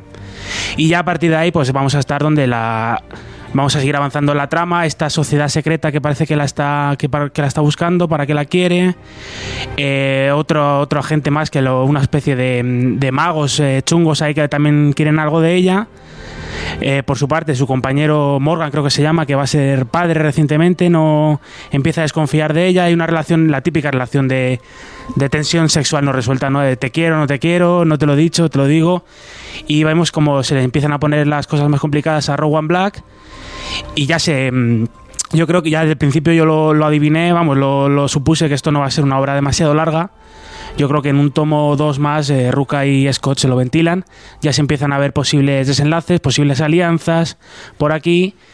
Y bueno, un- a mí es una serie que de ahí el, el hurto me sorprendió gratamente, me, me gustó el trabajo de tanto de Ruka, que bueno, ya sabemos que los guiones, este tipo de, mm, de trabajos los, los trabaja muy bien, los personajes femeninos se le dan muy bien y es una historia de magia de yo creo diferente, más en el rollo eh, americano, eh, un policíaco diferente, muy bien ambientado, que bueno, tampoco lo hablamos mucho, pero a mí me está de fondo todo el, toda la ambientación de Portsmouth, de esta ciudad de New Hampshire, y a mí me gusta mucho el ambiente de la ciudad. Y bueno, el, dibujazo, eh, como siempre, de Nicolas Scott, que bueno, que a pesar de que hace casi todas las caras muy parecidas entre sí, es espectacular. Ya sabéis, con este tono así sepia, viejuno, con eh, puntos de color eh, cuando la, la acción lo requiere, cuando se, se hacen hechizos, se hacen magias. Y yo creo que si, si os gusta, si os gustó el primer número, pues vais a seguir comprándolo porque os quedasteis con ganas de más. Se lee muy rápido, se lee muy bien y se disfruta. Y para adelante con Black Magic estamos a, mm, a ritmo USA. O sea, estamos en el número 11. eh, ya sabéis que en Image es habitual esto de que los equipos se tomen unos meses de descanso y tal. La salud lleva para un rato. bueno. Claro, así que bueno, esperemos que vuelvan pronto a ello y tengamos pronto esta serie finalizada porque yo la estoy, la estoy disfrutando mucho. Muy guapa. Y ya está, eh, 17,50, 6 numeritos, 152 páginas y para adelante. Gatos que hablan. Perfecto. Pues nada, tenemos este Black Magic. ¿Y tú qué pasa? ¿De Tú no- Norma? No, dices nada. Tú puedes Está enfadado, ahora también. ¿no? No, pasa ¿No? nada. No, quieres. enfadado, oye, pues. No puedes decir nada del Me callo. Nada que. Nada que, Nada aportar. que aportar. A mí me gusta bastante. No me acuerdo mucho, fíjate. Sí, No me acuerdo. No me acuerdo de eso que dice Cliffhanger, pero nada. Ya, lo tuve que mirar, eh, lo tuve que mirar. es sí. importante. El cliffhanger sí, es sí, importante. luego, me lo decís y tengo muchas ganas de leer el segundo. Mm. Eso sí, pero claro, pero cuando sacaste el cero no me acordé de Claro, nada de la serie en sí. Es una lástima. Pero está bien, el acabado me gusta, el Sí. del tema que. Joder, te la reseñó sin leerla. Venga, Garrido, di algo. No. Di que es mala o algo. ¿No? Échame que, tierra. es que está muy bien. Te gusta bien. de y, la, brujos. y la continuación, o sea, continúa bien el hilo del brujismo. Ese rollo. Ese rollo. No, digo que, mira, mira cómo sueno. Sabes Que te- que te te Karma, estoy, me te estoy haciendo Karma, me magia. estás rayos Te láser. estoy haciendo magia. Ay. Bueno, ¿qué más tienes? Bueno, vamos a intentarlo, eh, acabar las reseñas. Eh, seguimos. Eh, Yo tengo esta, esta semana triple, triple amenaza de pleno de norma, que cuando viene, viene fuerte. Y ahora ya nos vamos a las dos que quedan al europeo, ahí a terrenos ya que no, no, tengo, no tengo disputa, no tengo competencia. La saga de Grimm, de Grimmer. de Grimm, acabado en. R. Obra de Jeremy Muró, autor, eh, joven autor francés, que ya le han, le han editado cositas de ebook por ahí. Y bueno, no es nada más y nada menos que una obra premiada en el salón de hace dos años de Angoulême. Se llevó el premio a mejor obra, o sea que ojo, Toma. no es cualquier cosa. Nos la trae, como ya digo, Norma Editorial en un formato que me, me llama un poco la atención para ser europeo de Norma. Es más parecido a los que ya hayáis leído Joe Shuster o Mujeres de Salem, es ese tipo de tomo, muy bien editado, muy bien papel, tapadura. Y la saga de Grimm nos transporta una, también un escenario muy, muy poco habitual y muy, muy curioso de, de ver y de dibujar, sobre todo para el autor. Estamos en la Islandia del siglo XVIII. Una Islandia, pues que es todo volcanes, todo devastación, isla. todo, desolación, sí. Y una Islandia que los habitantes de Islandia están ahí un poco, eh, pues eh, a verlas venir, ¿no? Dependen de, de los daneses de Dinamarca, que los tratan de aquella manera. Eh, ya digo, todo el rato en peligro de que puedan entrar en erupción volcanes, en un clima y en, una, en un ambiente muy hostil. Y es en estas que aparece un personaje, un niño, eh, este, este protagonista, este Grimm, que en una, pues en una tormenta de, de erupción de un volcán va con sus padres y se, se pierde. Eh, se va del lado de sus padres y lo acaban cogiendo unos esclavistas daneses. Pero el niño se acabará escapando, lo típico, dará con un, con un personaje, el típico personaje de mentor, ¿no? Que podría interpretar, yo que sé, Liam Neeson, que es un, el típico pilluelo, ¿no? Con mala reputación, con mala tal, pero que le, tendrá cariño al chaval y lo, lo educará y lo, y lo, lo protegerá bajo su ala.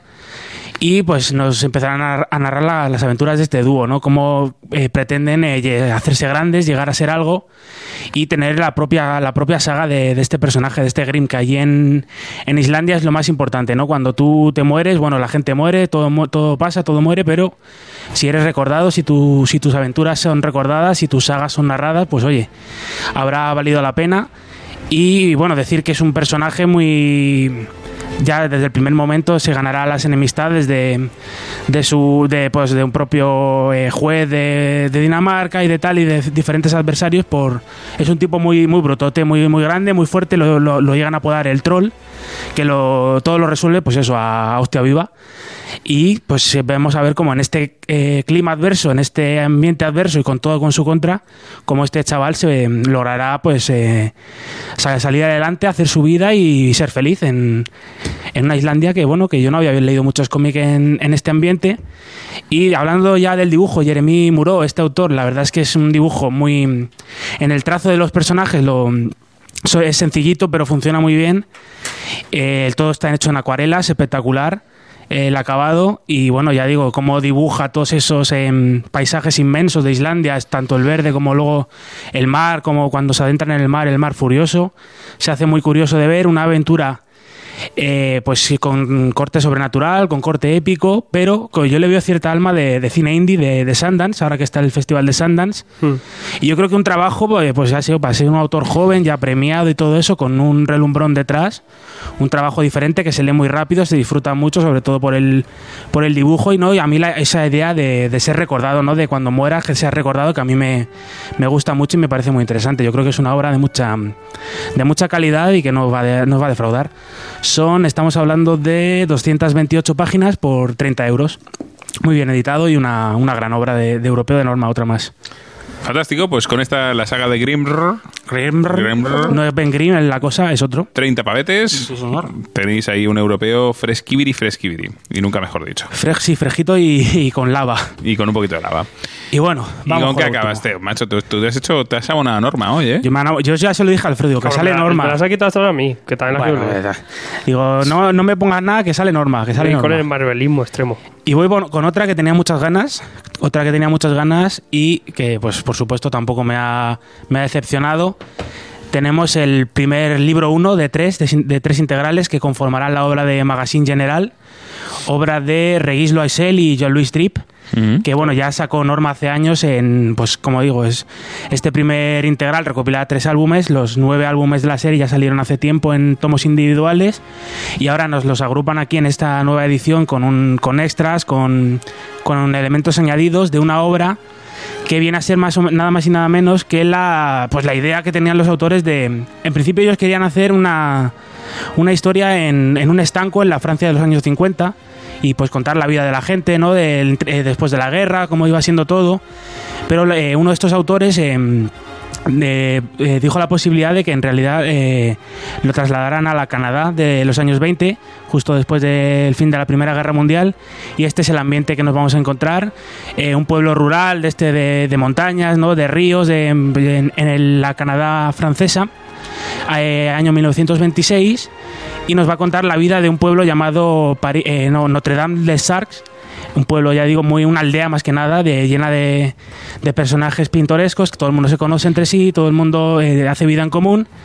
Y nos va a presentar a la protagonista, lo que, bueno, la que sería la protagonista femenina, Marie, una mujer que acaba de ser viuda y que regenta la, pues, la tienda de referencia para el, almacén, ¿no? Para el de todo el pueblo recurre para comprar sus provisiones. Esta Magazine General, que yo he hecho el, el curso Vaughan de inglés, pero también de francés. Yo digo que Magazine no es revista, es, es tienda, tienda general. Y alrededor de esta tienda que regenta Marie, pues vamos a ir viendo una serie de personajes cotidianos, eh, estrambóticos, de, muy rurales, muy de la época, muy, muy atrasados. El cura, las tres hermanas solteronas, más beatas que un crucifijo en no sé qué. Eh, el tipo un poco apartado que está, está construyendo su barco y está un poco apartado del pueblo.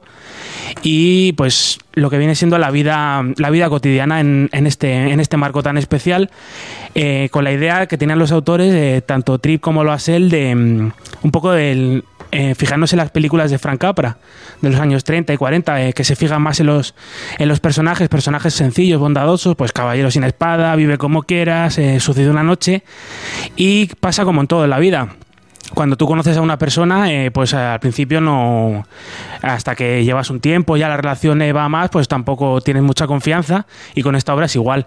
A lo mejor estáis un poco fríos, ¿no? En los primeros álbumes, pero una vez que ya os acostumbráis a los personajes, que ya los conocéis, pues vais a encontrar una, una obra llena de, las que digo yo, que te dan años de vida, ¿no? Llena de calidez, llena de momentos bonitos, de personajes y de esta que si tienes un día malo, pues yo llegas a casa, te la pones a leer y te arregla el día. El, vamos, hablando un poco del, del dibujo, Loisel y Tripp eh, son dos autores que por separado llevan, son mm, top eh, de Francia de hace muchos años. Eh, bueno, Loisel ha hecho la búsqueda del pájaro del tiempo, que siempre la hemos dicho, ¿no? Para traerla aquí a hacer un programa. Peter Pan, el Peter Pan este que reeditó Planeta, también es suyo. Y aquí al, al dibujo hacen como una simbiosis, ¿no? Además se puede ver, eh, antes de empezar el álbum, en el, en el primer tomo, se puede ver cómo, cómo trabajaban. El, primero un autor hace una, una especie de primera fase luego y luego ya la completa la completa el segundo. Es como, como un tercer autor resultante de, estos dos autores. Y es muy interesante de ver. La verdad es que es un dibujo maravilloso. Se aleja mucho del cómic europeo habitual. Lo, vais a ver enseguida en, en la portada. Eh, sobre todo es un europeo pero es un europeo muy a la americana tanto en la narrativa que es mucho más, más ágil me- con- y con menos texto que el cómic europeo. Los planos son planos más más cerrados, menos, menos cantidad de viñetas que en el cómic europeo. También cómo, cómo juegan con, lo- con los diferentes planos y cómo juegan con la luz es muy interesante de ver. Y es, es un cómic europeo muy, muy europeo, valga la redundancia, pero muy, muy al estilo americano y muy, y muy ágil. Como, y he disfrutado mucho, he disfrutado mucho. Y ya me, me abono a, a los siguientes, a los siguientes libros de este Magazine General. Magazine General, una obra que me ha, me ha gustado mucho, de esta que, que da calorcico. ¿Cuánto? 35 euros, estos tres, tres volúmenes más extras. Perfecto. ¿Notas? Vamos a ver, notas. Mira, Black Magic te doy un 75, Muy bien. la saga de Grimner un 80 y Magazine General un 85. Una gran obra, sí señor, hoy traigo calidad. Fantástico. Pues muy bien. Muchísimas gracias, señor H. Muchas de nada. Y vengo yo, y yo vengo con un poquito de deceísmo y un poquito de marvelismo. Eh, traigo lo que para mí es la obra del mes, pero esa es la segunda. Ah, sí. Y vamos a empezar con Dial H de Héroe. Eh, seguimos con. Ya la semana pasada os, os traje un poquito, comenté un poquito del, de Wonder Comics. Fuera- no sé si fue la semana pasada o la anterior, cuando hablé de Naomi eh, y estas cosillas. Wonder, Wonder Comics es esa, vamos a decir, rama de DC. eh, supervisada por nuestro amigo Bendis y que trae que está orientada a un público un pelín más juvenil pero sin llegar a ser una sin llegar a ser una línea juvenil. No sé, no sé si me explico. Sí, sí, sí. O sea, que es- está pensado para un público un pelín más joven, pero que también nos puede gustar a, a los que somos un pelín más viejunos. Em, para los que no conocéis al personaje, DRH de Héroe es un personaje clásico del universo DC que... eh, ¿no, no te sonaba? No digo, fíjate que es clásico, pero a mí no me suena. Clásico. Es Es que clásico. la de- H, la H muda. es clásico de vértigo, es clásico, tiene muchas cositas así. Em, tiene como, como épocas, ¿vale? Y eh, bueno, pues básicamente es un teléfono mágico que a ti te llega por la gracia de Dios y si marcas Wifi. héroe, si marcas héroe en el teléfono, pues te transformas en un personaje random que desfaces en tuertos dependiendo y con sus manías y sus movidas. Eh, en este día H de héroe, en este nuevo día H de héroe, nos vamos a encontrar con un personaje principal. Bueno, realmente no, dos personajes principales que son Miguel y Summer. Y Miguel es un chaval al que, bueno, pues que tuvo un accidente de, de chaval en la piscina y gracias a Dios eh, apareció Superman por ahí, le llevó al hospital y no, no, no amochó. Y claro, eh, a él le flipó lo de, lo de ser llevado por Superman en, eh, en volandas, ¿no? Y, y digamos que a partir de ahí va buscando esa. Va, va volviendo a buscar esa, esa sensación que tuvo entonces. Summer es una chica que tiende a escaparse de casa, no, no está nada bien con, con su familia. Y bueno, pues a partir de ahí hay un momento dado que en esa búsqueda de Miguel por recuperar ese- esa sensación de cuando volaba con Superman, eh, parece que va a morir. Y se le aparece un teléfono que le dice: Miguel, si quieres vivir. Marca la H. Esto es muy. Venid conmigo si esto- queréis, eh. O sea, es Sergio H. Ojo, marca la H, si quieres vivir. Ojo con esto. O sea, esto es marca la H de héroe.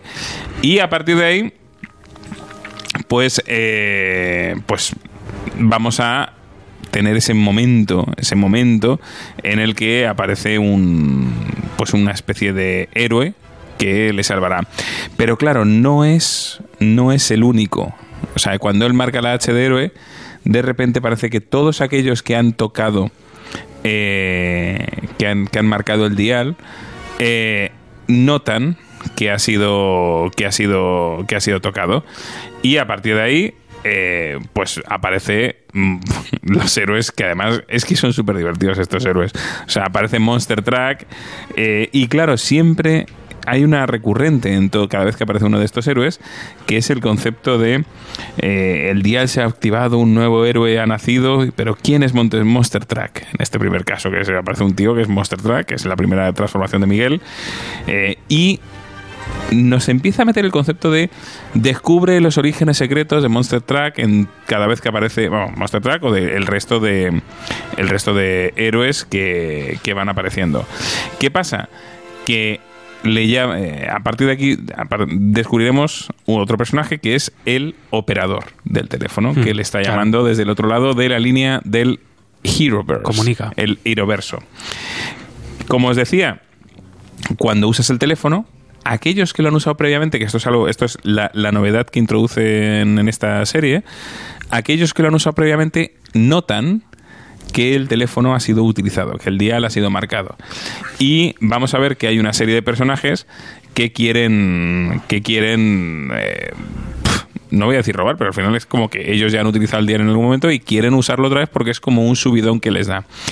Eh, lo que más me. A partir de que, bueno, nos va a desarrollar la historia y ya os digo que hay mazo de legado, eh, hay guiños a. Pero legado del pasado, del universo DC, hay de todo. O sea, es- está súper bien. Pero artísticamente es una pasada. O sea, ya. eh, si, si la historia, ya de por sí, el guion es de Sam Humphries y el, el dibujo es de Joe Quiñones. eh, si la si el, el guion ya es atrayente y de verdad que, que engancha desde el primer momento, cada vez que aparece un personaje, el mamón de Quiñones se retrotrae a la época que es. O sea, este Monster Truck es un héroe totalmente Con dos de, los, de los 90 Eso mola. y esta es una página noventera. De repente tenemos un trasunto de Goku ¿No? y nos lleva. A Goku. O sea, esto es esto es así, nos lleva a, a Goku. Luego de repente tenemos una que nos mete un Gundam, nos mete eh, un el más tuerzo de hierro, otro más jodida maravilla. Eh, Mastuerzo. eh, Nos, nos mete de repente un personaje que podría ser perfectamente el ave azul de la felicidad, que podría ser un personaje de vértigo, y, y se casca una, una splash page eh, como si fuera una portada del vértigo ochentero. O sea, que es que realmente es, el tío hace un ejercicio totalmente loco. Y mirar, hemos estado hablando de los Alred. Pues los últimos personajes, la última personajilla que aparece es totalmente Alred. O sea, Sí, es, podría ser una. Parece a Madman, ¿no? Eh, podría ser un Batman perfectamente. Ya os digo, el, el juego que hace es totalmente fantástico y, y, vamos, mm, con legado. O sea que acercaos. Es que tiene Lego. Eh, volumen 1 de 3, van ¿Qué a ser con eso? tres volumen, tres grapillas triples, vamos a decir así, porque al final aquí lo que te incluye son tres. no- no son rustiquillas, rustiquilla de tres grapas a 8.50, no está mal.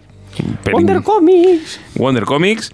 ¿Te atreves a responder a la llamada? Esto te ha quitado, Os ¿eh? ha gustado, ¿eh? Lo que te ha Ese- legado Ese no era el Leiva, lo de la Era llamada. la iba, claro, me, me he venido ahí. La llamada. los Javis. Hasta luego. Día al H de Héroe, volumen 1 de 3, 8,50. Pues ya te vas por Vamos wifi ya. y ya, sí. Te están dando la vida, ¿eh? Los Wonder Comics estos. Me- de verdad que sí, ¿eh? se Lo- lo hemos notado porque están menos con los agresivos, colorines. están menos agresivos Sí, aparte es eso, vienen más. Vengo más relajado, Más colorido, vengo claro. colorido. Menos tenso. O sea, vengo. lo- A mí me da John Justice, Día al H de Héroe, Naomi, que Naomi yo creía que iba a ser una mierda. Y no, y mola. Y, el, y los gemelos maravilla, y yo ya tengo el día arreglado, joder. Si no fuera porque tengo mucho curro, vería Es- los Wonder Comics. Es eso. si no tuviera nada. Opción fresca. Mm. La opción fresca y colorida. Y me mola porque son para toda la familia. No, pero Eso que, y es que- pero este, o sea, el resto sí está más orientado a un público Pero juvenil. no, no, no digo a toda la familia. Sí, No sí. Te digo desde los carcas a Pero los- este, es que este lo vais a disfrutar los, los que habéis leído Día al H de Héroe. En, en- y fijaos lo que os digo, en cualquier momento de la historia. Ya quedan pocos, ¿eh? Porque hay guiños a muchos puntos de la historia de Día H de Héroe. Lo vais a gozar. A ver lo que traes. Pero aún así, esta no es mi obra cumbre de hoy. Uf, La obra cumbre de No me hoy gusta ganar el miedo eso. es Spider-Man toda una vida. Agotado. Chip Sarsky, Mark Bagley, eh, Obrón, absoluto, ejercicio Yo no lo he leído, loquísimo. pero es la hostia. Es la hostia. O sea, es la hostia. Mira, puedo poner. Voy a, voy a, voy a hacer como. Voy a hacerme la autocrítica a mí mismo. Bien. El único pero que le pongo. Dios. El único, único, único pero que le pongo. Es precisamente que no hace lo que hacen aquí en Día el H de Héroe. Bueno, vaya Mark por Dios. Bagley, quiero decir, Mark Bagley no. Mark Bagley no se adapta. No adapta un poquito, no te digo que adapte todo, pero un poquito su dibujo Ya, o el color que va a adaptar. Ya o el color para que Claro. es su rollo. a cada una de las décadas. eso molaría. ¿Qué es lo que nos vamos a encontrar aquí, queridos? ¿Os acordáis cuando hace unos meses traje el Superman Batman Generaciones? No. Sí, hombre, sí. Claro. Es Eh, sí. lo mismo. Oh, yes. Lo mismo. O sea, no se han comido mucho la cabeza, pero lo han hecho de puta madre. Así lo digo. Zdrasky. Así lo digo. Ojo, Chistarsky, ¿eh? Entonces, ¿qué tenemos aquí? ¿Qué tenemos aquí? A ver, Chip Darsky, que a mí me a flipa desde Sex. Criminals. Claro. Y Eh, yo desde Hogwarts Potter. También. No, pero no estaba mal, pero bueno. Eh, tenemos la historia de Spider-Man. ¿Qué hubiera pasado? No es un que hubiera pasado, es, Nah. es, es- venga, es Spider-Man en una evolución real y en un envejecimiento real de un, de un universo Marvel. Entonces Spider-Man aparece en los 60 y cada uno de los números es una década. Los 60, los 70, los 80, los 90, los 2000 envejeciendo. y los Dios, 2010. Y va envejeciendo. ya está llega mal final, ¿eh? Pero no solo envejece él, senil ya. envejece él y Ya, todo. envejece La tía May, todo el universo todo, todo. Marvel. La tía May tiene La tía 50 May, años. eh, la tía May ¡Ey! va... Spoiler.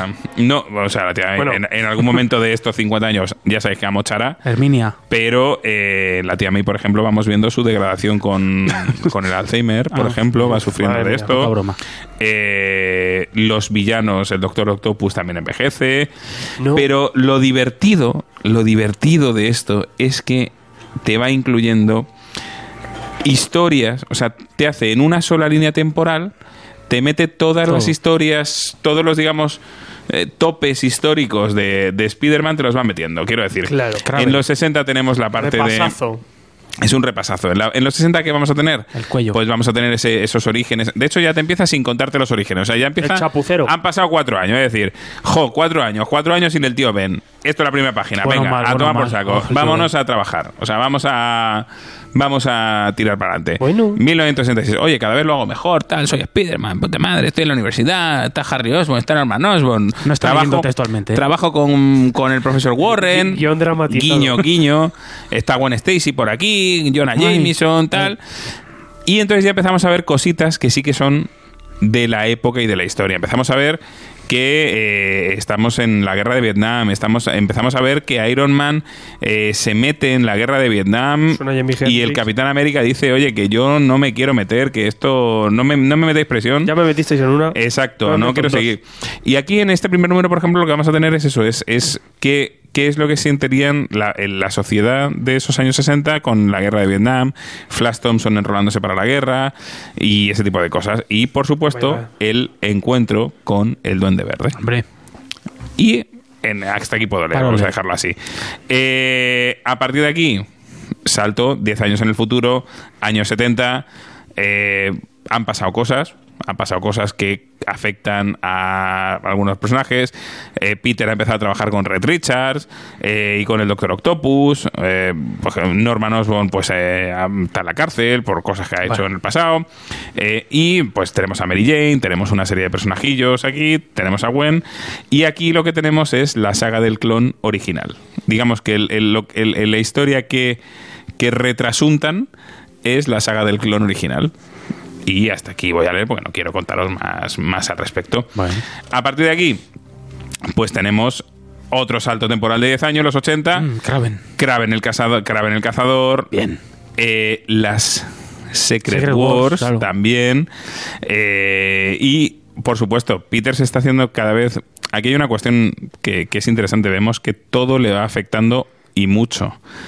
Y este Peter es un Peter que se va haciendo muy amargo, cada vez más amargo y cada vez va sufriendo un poquito más. Entonces, entonces están ahí, están ahí un poco fastidiadetes, fastidiadetes. Eh, la saga del simbionte, Kraven, pues todo eso los nos va nos va pasando aquí en los 80 un poquito más oscuros un poquito más grim and gritty pero pero le tendremos ahí los 90 Buf. ¿Qué, qué historia creéis que vamos a poder eh, vamos a poder ver en los 90? Pues vamos a tener la saga del clon segunda. Ben Reilly, eh, todo eso que, que nos vamos a ir encontrando. Y también, bueno, pues eh, alguna de las. de, alguna muerte de alguno de los personajes o de alguno de los villanos clásicos de, de Speedy. Eh, vamos a ver que en todo esto, pues todas las relaciones de Spider-Man con el resto de personajes van a ir evolucionando. O sea que si en algún momento pues habrá rupturas, habrá reencuentros, habrá reenganches, habrá hijos, nietos de muchos de los personajes, incluso las relaciones con otras empresas y con Red Richards y con el resto de... de- no, no aparecen mucho como héroes, pero es interesante. Los 2000 ¿Qué creéis que puede haber? ¿Qué hubo en los 2000 Eh, ¿Cómo se llamaba este? Straczynski. Pues Straczynski, estuvo Morbius, estuvo las Torres Gemelas, que también aparece un detalle, y la Civil War. También. O sea que todo eso, todo eso lo vamos a tener en un numerito.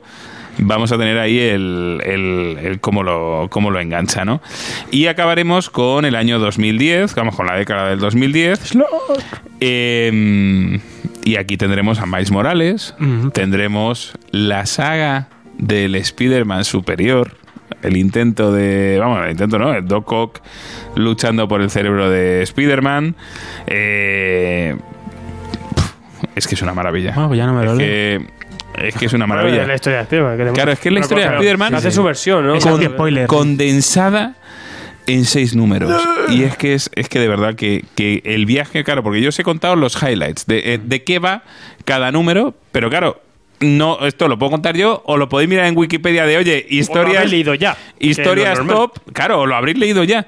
Pero la vuelta que le da, y sobre todo, claro, lo, que- donde no me he metido es Los en el no y en, en- en primero cómo se reinterpretan cada uno de esos de esos eventos que no tiene nada que ver con cómo los hemos visto Vaya y segundo cómo va evolucionando el personaje de Peter en todo esto o sea que y, y cómo se va hundiendo y cómo se va levantando es el, el estilo Parker que este que ya lo conocemos pero de verdad que, que hace que Chip Sarsky y Mark Bagley hacen una, un currazo absolutamente maravilloso ya os digo lo único que me, Sí. que me hubiera gustado es eso que, que, a, que a lo mejor hubiera evolucionado dependiendo de la década, ¿no? O sea, un poquito el dibujo, o ya no te digo el dibujo, el color. Mm. ¿Sabes? Que a lo mejor que, que los primeros números hubieran estado coloreados con, Con con- con punticos. Sí, contra ¿Sabes? sí.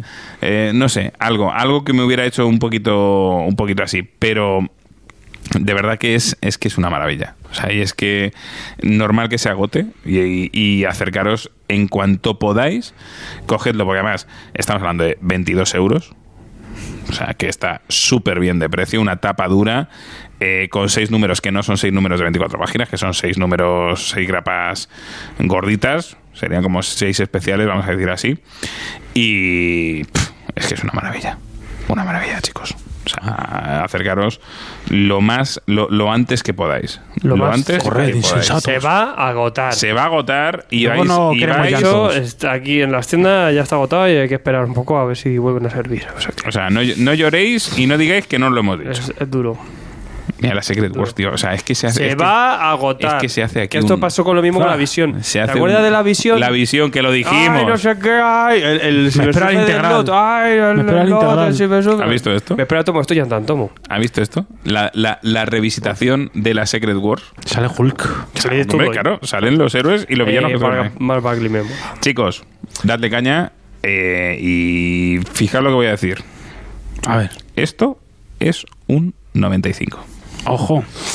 Uh, mamá. A eso sí le da nota. Eh, de todas formas, eh, haremos programa rápido. No, no, esto haremos programita, pero ya de ya. Eh, sí. ¿Tenía otras cosas de Spider-Man pensadas? Sí, pero no. Vamos con la actualidad. Eh, La actualité nos, nos lleva. Esto es un 95, amiguitos. Y el día del Hachedero es un 70, 72, ahí contentico. Bueno, Y mejorando. Que el segundo número mejora. ¡Pum! Váigame. He cerrado. Te habrás quedado a gusto. Si. No voy a decirlo. Si el Spiderman no gana el ansiómetro, me cago en. No vuelvo. Va a ganar, va a ganar. Y luego Gana, Bowie, va a espero. Que luego... Bueno, ojo. No, no.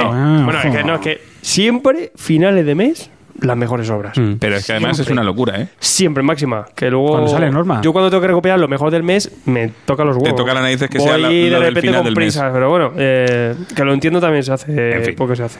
En fin. Pero bueno, nada. Pues, Pues nada, no, queridos. Si os parece, nos vamos ahora Ah. pues a, a intentar cruzar la valla. A disfrutar. No. Primero a cruzar la valla. Sí, Primero cruzar la cruzamos- valla. Sí, primero. venga. Primero cruzamos la valla. Sí, luego hablaremos de tus crisis. Luego hablaremos de mis crisis. De la, cri- la crisis de Garrido. O sea, la turra, la de series. titular la sección La crisis de Garrido. La vuelva crisis Mike Man luego. existencial de Garrido. Válgame, válgame, válgame. Barrerita.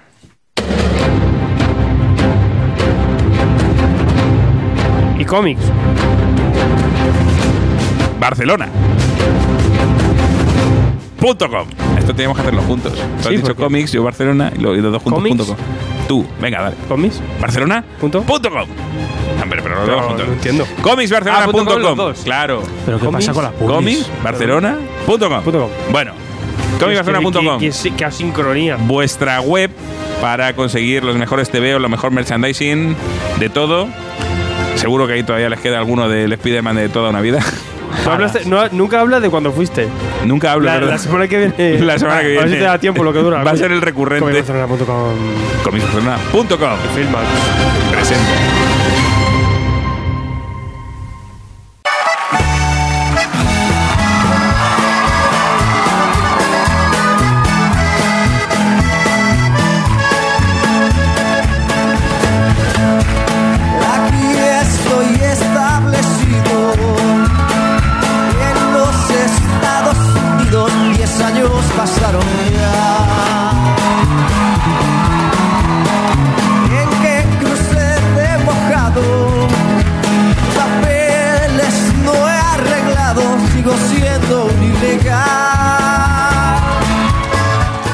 Con esta maravillosa ranchera tenemos. Bueno, se nos ha ido Mike Man. Ay, Mike Man ha decidido desaparecer porque ya sabemos lo que ocurre con Vaughan y Mike Man. Y menos mal, casi lo agradecemos. ¿no? Claro, esto es Qué una maravilla, qué maravilla.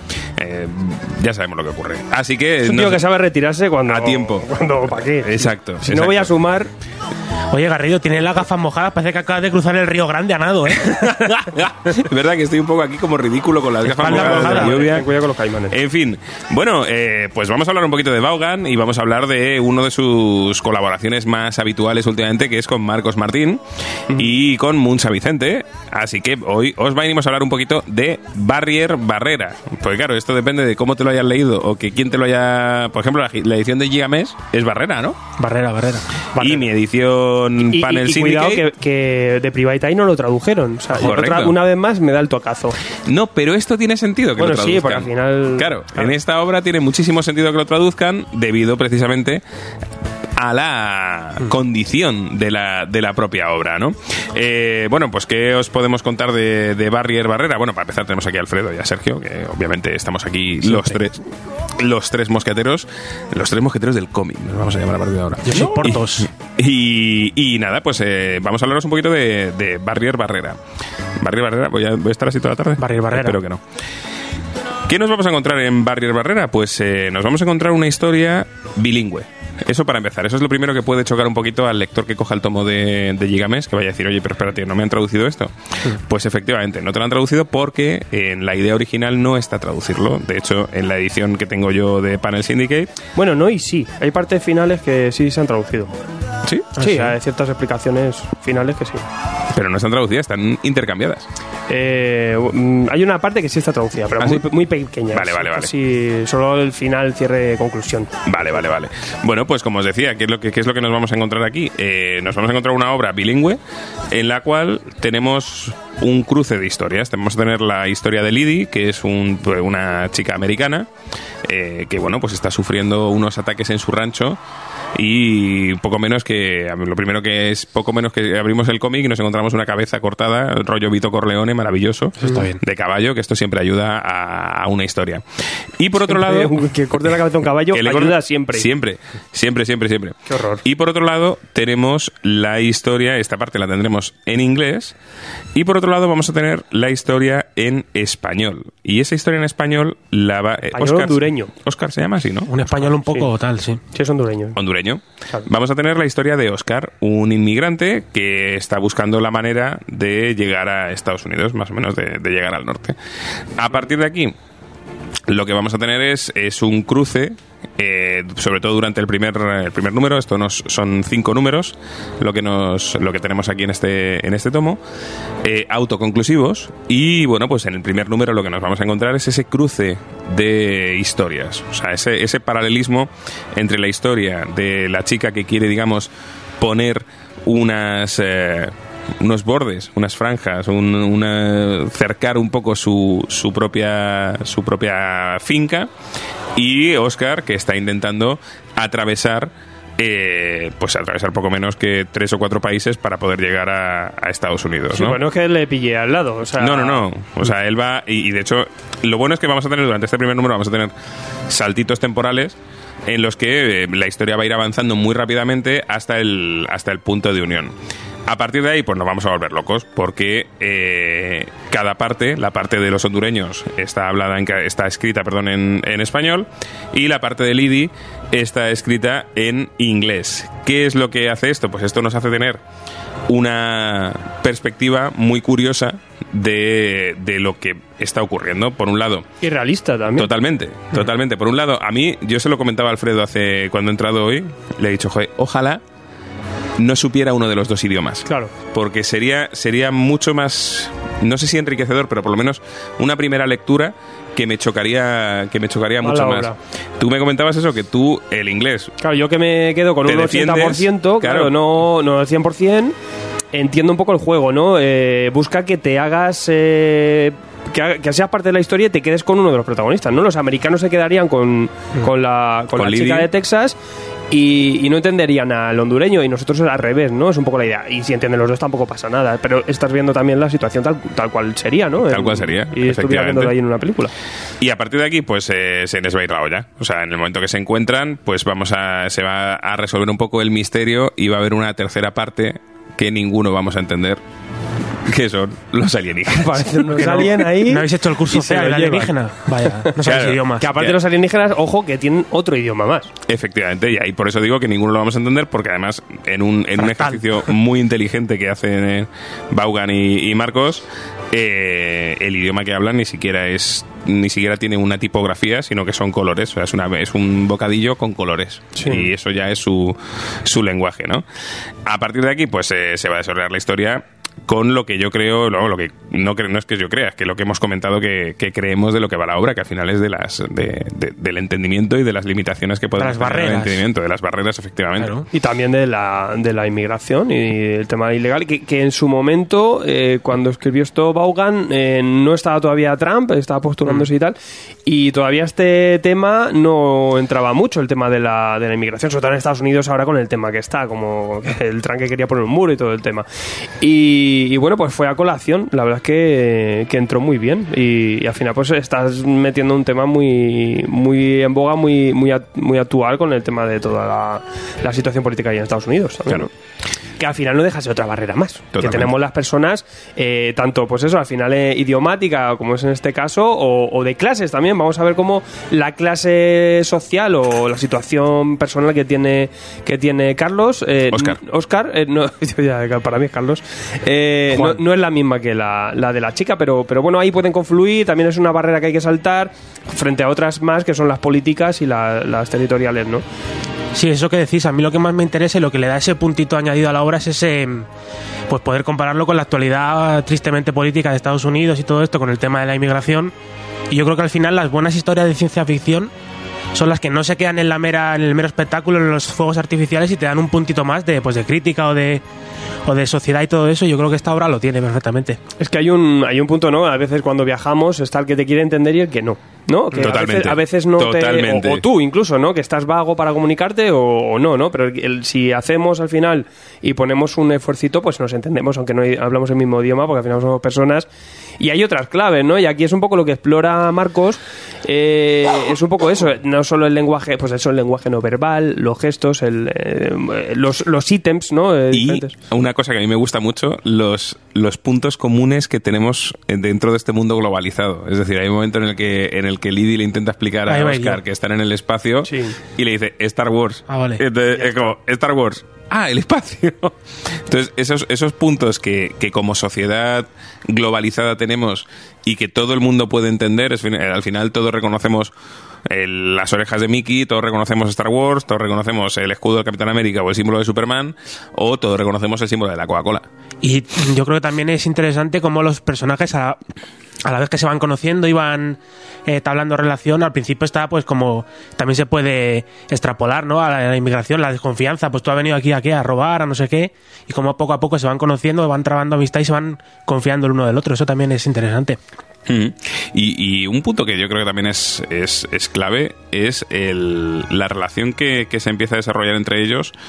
Es una relación, obviamente, como decíamos, no verbal, sino que tiene que ver mucho más con gestos, con, con acciones que hacen el uno con la otra o la otra con el uno. Y, y cómo todo eso les va llevando a, a darse cuenta de que, bueno, vale, eh, yo a lo mejor si tú, si tú vienes a mi tierra mm, te había tratado yo como un delincuente, Claro. pero ahora los dos estamos jodidos en tierra extraña y tenemos que hacer algo juntos y tenemos que- Claro. que, que lograr salir de esta situación juntos. Y entenderse además con otra con un elemento extra.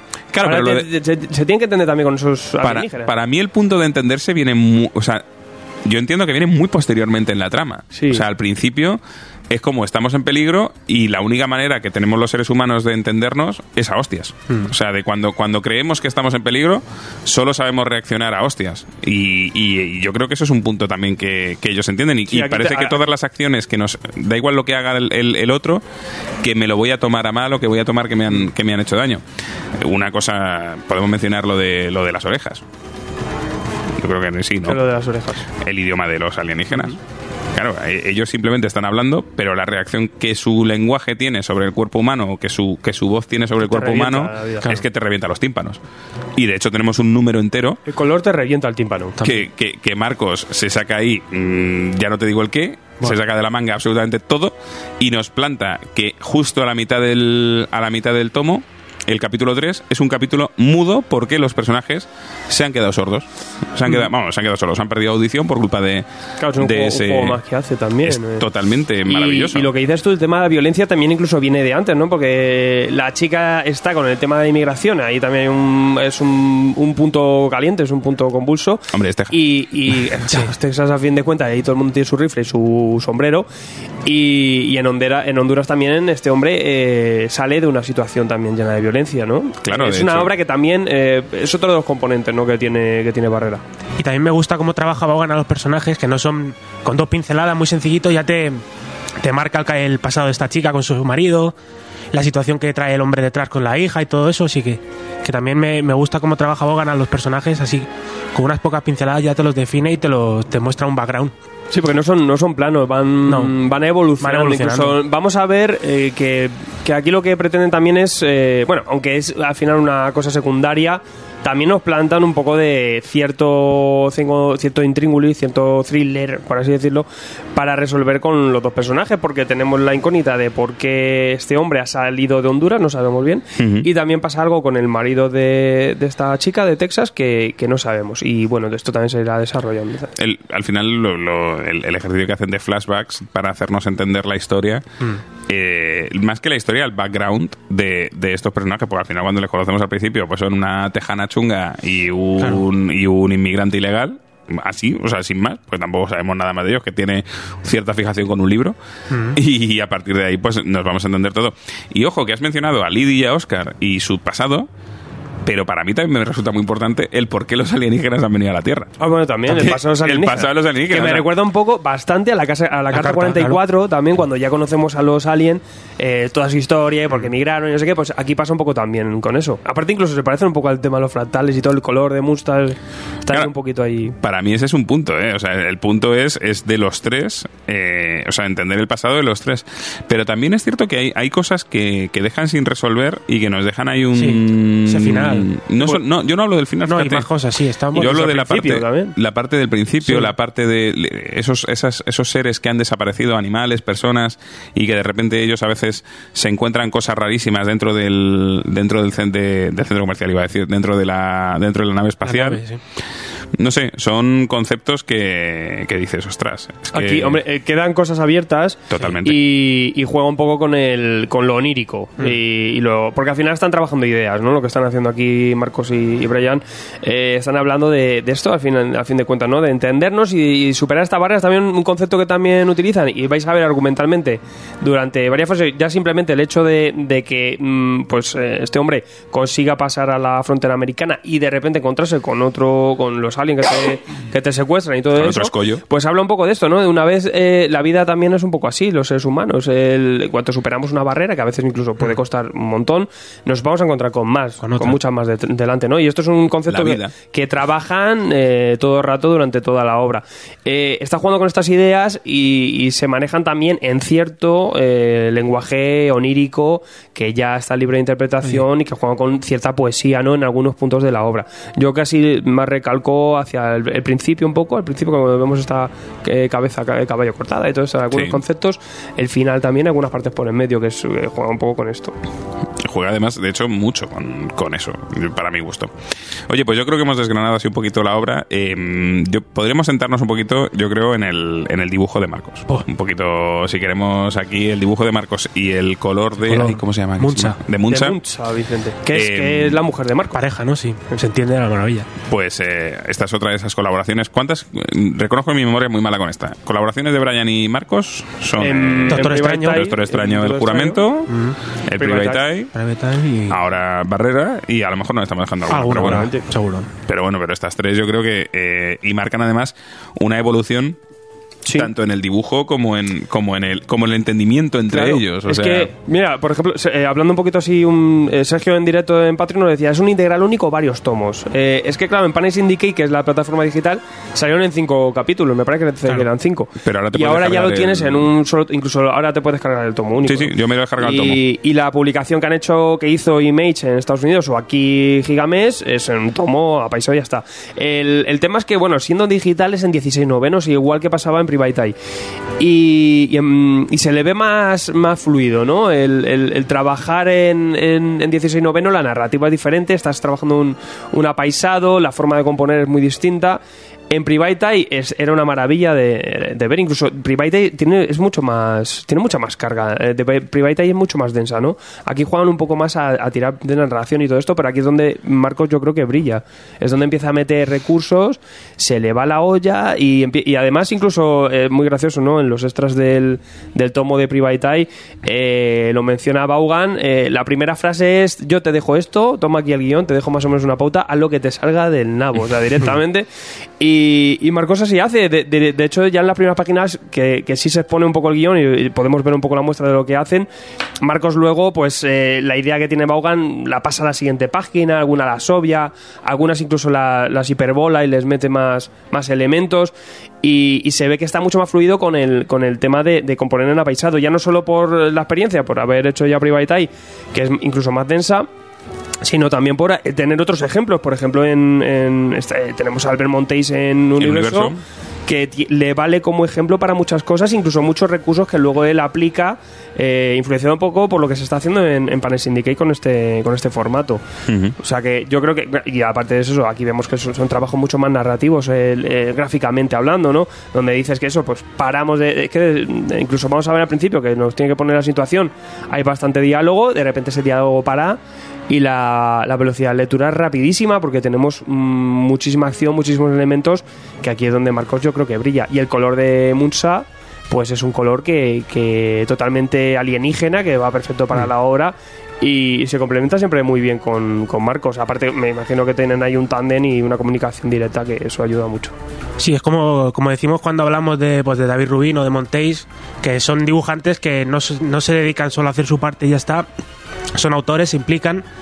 Y bueno, ya está todo rodado desde Private Eye, pues la, la comunicación es perfecta y la, la narrativa también, cómo fluye y cómo, cómo narra, cómo se cómo hace esos, esos ejercicios de virtuosismo que te dejan flipado, la verdad.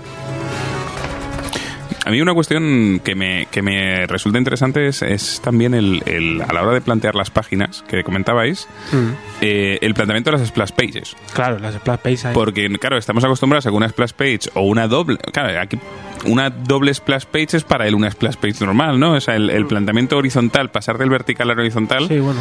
eh, el uso que hace, por ejemplo, en, en una escena, no voy a decir lo que pasa, ¿no? Pero en una escena que es un flashback en Honduras y hay unos niños jugando al fútbol, la revelación que hacen al respecto eh, es muy gráfica el ver lo que pasa, ¿no? Y, y, por ejemplo, en el primer número, el momento en el que se van acercando los personajes, vemos que hay, una, hay un panel central y dos, dos columnas de paneles a los laterales que se van a, que el panel central que es digamos para mí yo esto ya es idea mía la representación del espacio que hay entre ellos no cómo se va eh, haciendo cada vez cada vez más pequeño no o sea es- me parece que el, el tío está haciendo una, un ejercicio loquísimo y, y muy que me llega muy dentro o sea quizá la, la, la palabra es que me llega Claro, es eso que comentas tú. Tú, tú estás acostumbrado a dibujar eh, pues normal, en horizontal. a dibujar yo a leer No, no, digo, yo, yo como si fuera Marcos Martín, ¿vale? Estás, estás acostumbrado a dibujar de una manera y claro, ahora adapta toda tu narrativa, adapta tu dibujo, tu, tu potencia visual a totalmente distinto, a darle la vuelta al papel y también es una cosa interesante. Y además que, que eso no lo hace nunca monótono, eh, la, Claro. la capacidad de componer en este formato que debería ser algo casi más encorsetado, ¿no? Que-. Sí. Porque, simplemente porque se han hecho menos trabajos. Eh, es, es impresionante, analizas un poco, estoy pasando aquí páginas y cada, cada página tiene una composición, un ejercicio diferente dependiendo de, de lo que esté contando. Eh, desarrolla muy- bas- muy desarrolla bastante los, lo- las transiciones. Por ejemplo, vamos a ver eh, pues una situación y cómo va cambiando. Eso le da muchísimo movimiento. Claro, pero Da también es cierto que estás, estás en el número mudo, que es que el número mudo ya eh, entiendes perfectamente. Yo recuerdo, eh, yo creo que lo comenté aquí alguna vez, el, el mes aquel en el que Mes mudo, sí. el mes mudo de Marvel que, que eso era que, que yo creo que el único que lo hizo bien fue fue eh, Quietly que lo hizo correctamente bien bien bien bien Bueno, Frank Miller también tiene un- una aventura de Sin City y también es, no, hay prácticamente sí diálogos. No sé, entonces el, el hecho de que te atrevas directamente sin que nadie te lo pida, porque al final también es algo que habéis que, que, que Brian y, y Marcos han hecho porque les ha dado la real gana, eh, es muy, muy, muy interesante el hecho de Ahí- decir, nos hacemos un número mudo porque Porque Y a mí podemos. casi que es el que más me gusta, ¿eh? Que sea por lo que va. Si es que Vaughan casi dice, toma, te dejo esto y tú haz lo que quieras ahora. Y es, Claro. es una obra que es muy de, de Marcos. Es de Marcos. Eh, hay otra cosa que también trabaja muchísimo, que eh, el tema de los espacios blancos en, en Sí. las calles, él luego lo amplía muchísimo dependiendo del momento y, y eso siempre hay que, hay que re- recordarlo. Las calles, ese espacio en blanco, siempre es lo que tú al final te acabas imaginando. Es como si tú leyeras una novela, lo que tú tienes en la cabeza, ¿no? Recuérdales a, la- a los oyentes que no estén al loro lo que son las calles. Bueno, las calles es ese espacio en blanco entre viñetas, ¿no? Vale. Y al final ahí es, Imaginación. ahí es donde está la elipsis entre una viñeta y la siguiente, lo que tú al final pones en medio. Y, y Marcos luego juega con esto de forma magistral y tiene muchísimas composiciones donde esa calle inunda la viñeta, abraza el resto para, para marcarnos una transición mayor donde tienes tú ya que imaginar más allá de lo, de lo situacional, tienes que imaginar estas eh, las sensaciones que provocan y muchas más cosas, ¿no? Eh, es un trabajo que- que es impresionante. No sé quién dijo, no me acuerdo exactamente, pero esta frase es muy interesante de leer cómic es imaginarte tú en tu cabeza esos espacios en blanco, lo que hay entre, entre viñetas, eso es leer Ujú. cómic. Totalmente. Totalmente. Oye, y aprovechamos que los- lo has mencionado tú antes, Alfred. Si queréis podemos comentar un poquito de Panel Syndicate, porque eh, había un poco de... Lo historia- tocábamos desde, no sé si Universo y. Private Eye Eye programa hace muchísimo. hace tiempo ya. Joder, pero Universo fue el año pasado, ¿no? Universo que Pero ya- Universo no hicimos programa. Sí, no, Sí, no tío. me fastidies, hombre. Claro que sí. Es que habría que hacer siete al día. Ha salido el número 6. Ah, sí. Hombre, salió. Maravilloso. Yo me lo leí en un tren, nada más salió. Lo petó, lo petó. Sí, Sí, sí, sí. Me ca- aparte, brutal ese número, ¿eh? Pues entonces tenemos eso, tenemos em, esa discusión de si, si es española o no Panel Syndicate. ¿no? Bueno, Panel Syndicate, a mí me parece que es worldwide, ¿no? Es al final. Es como dijimos, y dijimos en esa discusión hace tiempo, de dónde está asentado, ¿no? ¿Dónde tributa, ¿no? Por así decir, pues yo creo que eso es más americano, ¿no? Más americano, claro, sí, al final. Y mira, Marco en- en estoy York. aquí en la página de, Pri- de Panel Syndicate y pone aquí The Walking Dead de Alien, también de Sí, Vaughan y, salió hace bastante. y Marcos Martín. Ah, es verdad que ese se nos olvidó. Ese- yo creo que fue el prim- la primera movida de Que, es la Panel que, Syndicate, que es ¿no? en Barcelona. Ah, 28 páginas y tal. Ah, vale. Que es en Barcelona ese one shot. Y por ejemplo, ahora hace no muchos eh, teníamos a Kenny Mura también que ha entrado. Sí. con Umami. Eh, David López. Panes Syndicate entró como pues es un proyecto yo creo que con grandes nombres el- eh, bajo la batuta de Marco Martín eh, Brian Vaughan eh, que a fin de cuentas es, es su idea y, y ha estado funcionando y sobre todo pues el éxito de, de que se hayan publicado ya tres obras en, en nuestro país o en, Image Comics eh, pues demuestra que al final es un trabajo sólido que, que no se queda solo en la lectura de tablet. Para mí es, es mucho más, más interesante leerlo en tablet. Eh, Barrera o Barrier no, no tiene tanto juego narrativo eh, aprovechando con eh, La la, tablet. tablet.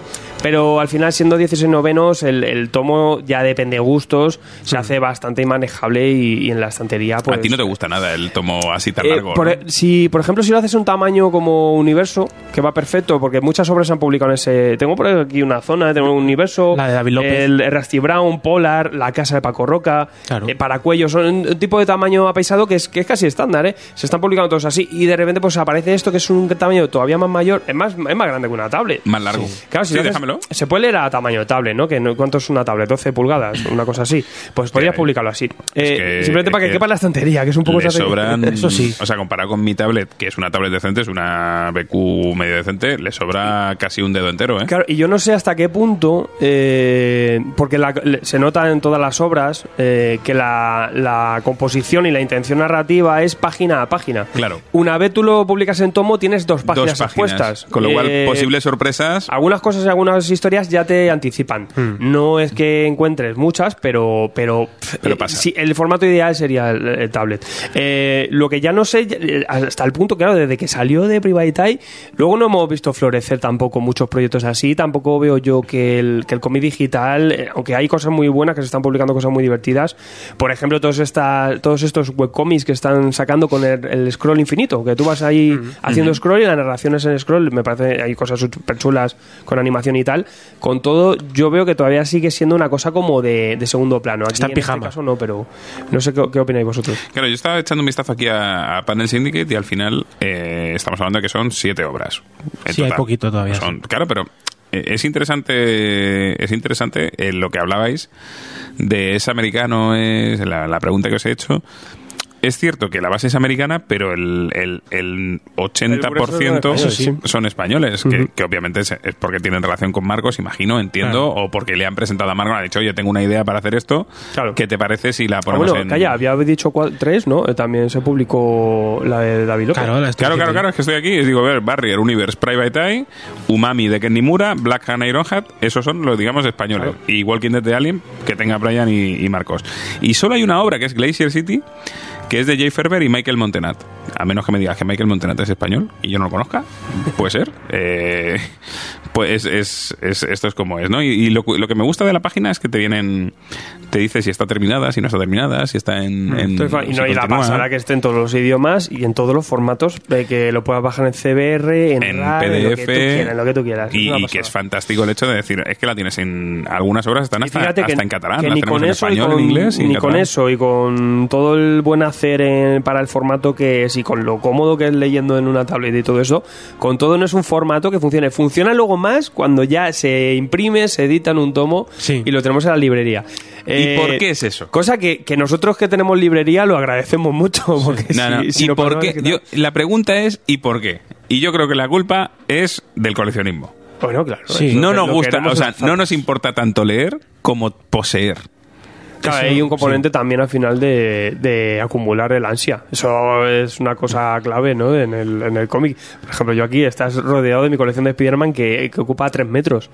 Eh, al final, no me lo Y limito, es imposible. y que la tienes en Marvel un límite. Todo lo que se publica ahora, pero, pero ahí está. Y al final, a fin de cuentas, es un poco también. El coleccionismo siempre ha estado pegado al cómic y yo creo que por eso se- se mantiene vivo el, el papel, ¿no? No, pero es que sobre todo que por eso estas obras quizá en España, por ejemplo, que es un poco absurdo, porque teniendo autores que básicamente hemos visto que el 90% son españoles, que en España se conozcan más cuando Gigamés decide sacarla o cuando Claro. Astiberri decide sacar Universo o cuando hacen cuando alguna editorial apuesta por ellas em, es curioso Claro, es que piensa que tenemos, eh, que hay gente muy ansiada, que le ha gustado muchísimo Universo, que es un comicazo, y tienes disponible el día que tú quieras, ahora mismo si quieres, meterte y, y ver el nuevo capítulo que tiene, tiene mil historietas flipantes. y, y lo que decimos Y, a- y hay veces que, que dices, bueno, me voy a esperar cinco años o más hasta que se publique un nuevo tomo que, que te tiene que integrar cinco o seis capítulos y al final es mucho más.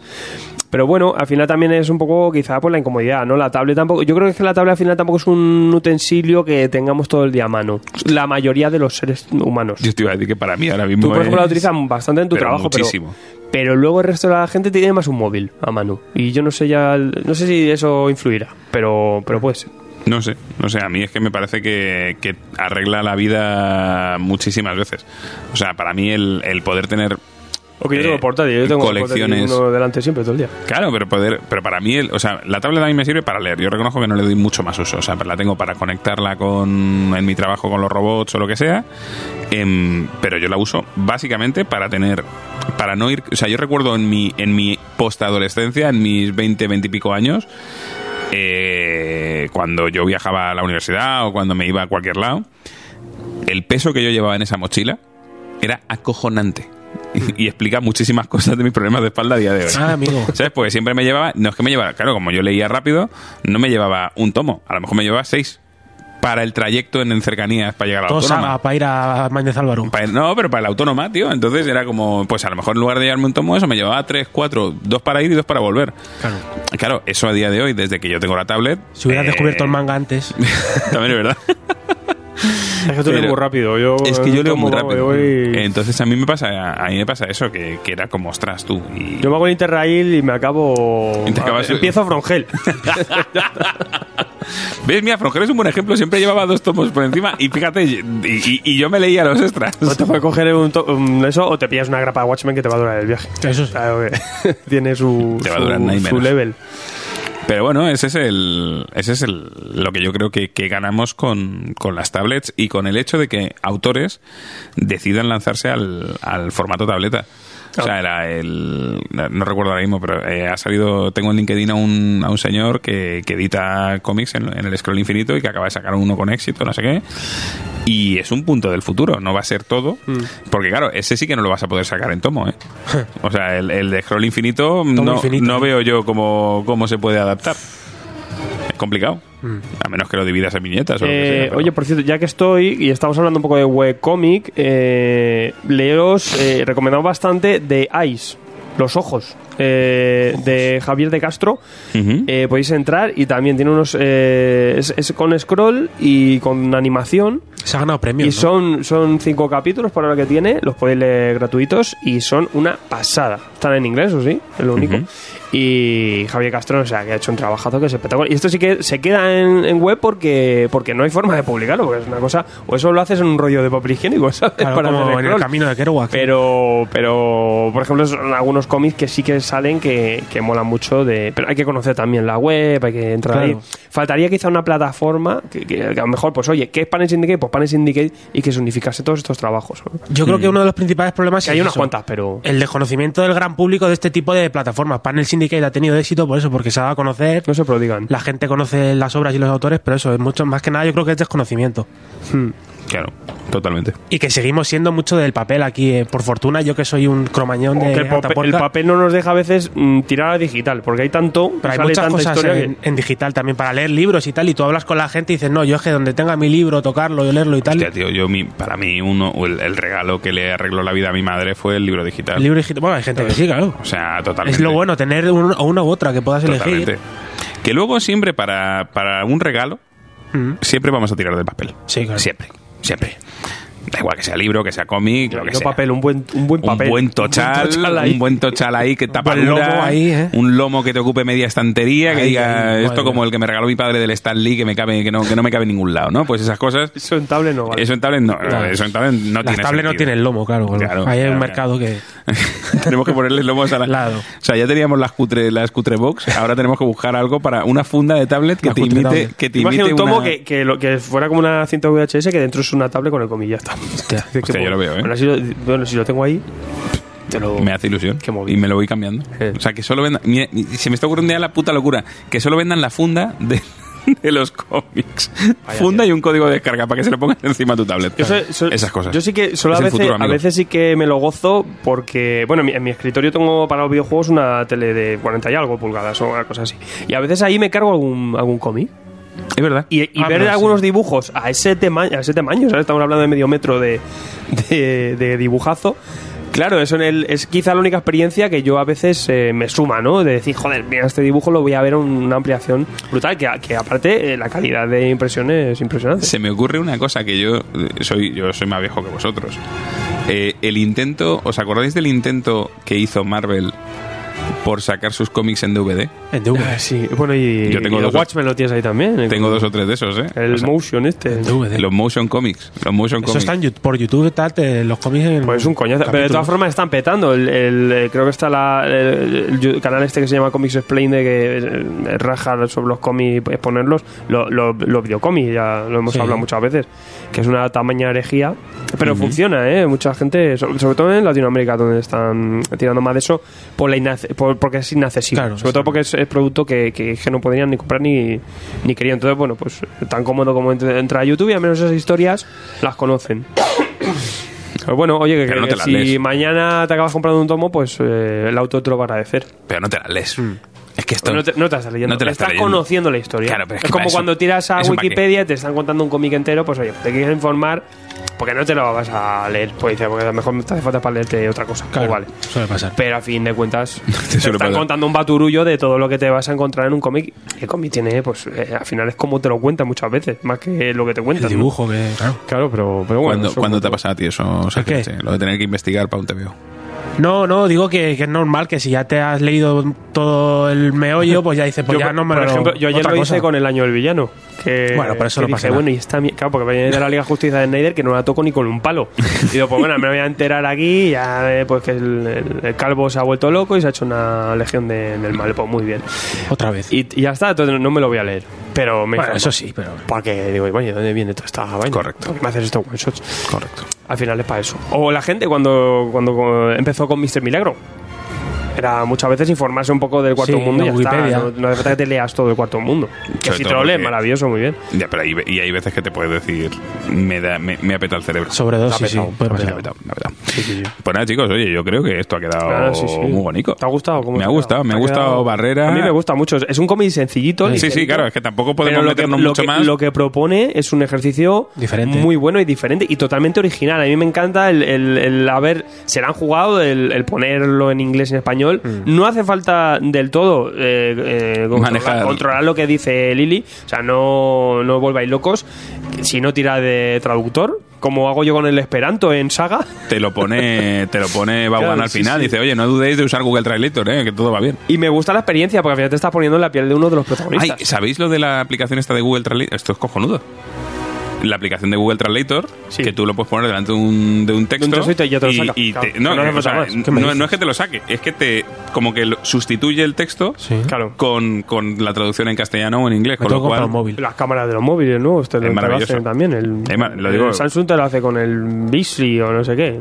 Algo, tanto lo hace. yo este. Sí, ahora eso se hace con En el- Alemania con me sirvió un montón. Decís que se han atrevido a lo del doble idioma y tal.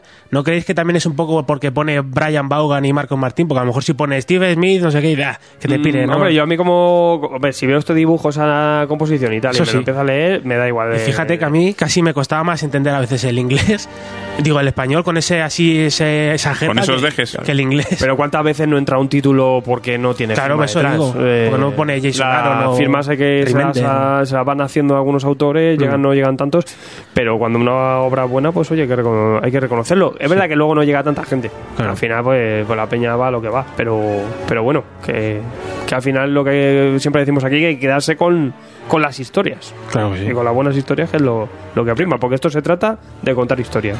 Totalmente. Nada más. Siempre, siempre amigos. Pues nada, chicos, vamos a seguir contando historias y nada, pues continuamos Con lomo, historias con Un lomo. más. con lo nuestro. hasta ahora.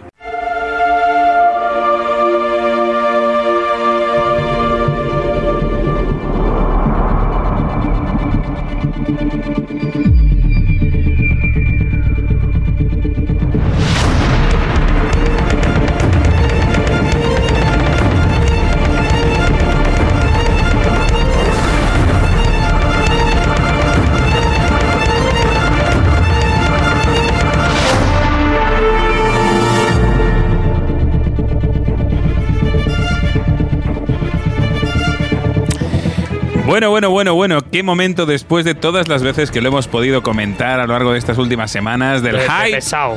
del hype que os he ido creando. eh, llegamos al Bueno, momento de la sección. Hoy El temita. hablaremos de crisis en CW infinitos. Bien. El 3%. El 3%. Hoy es una sección.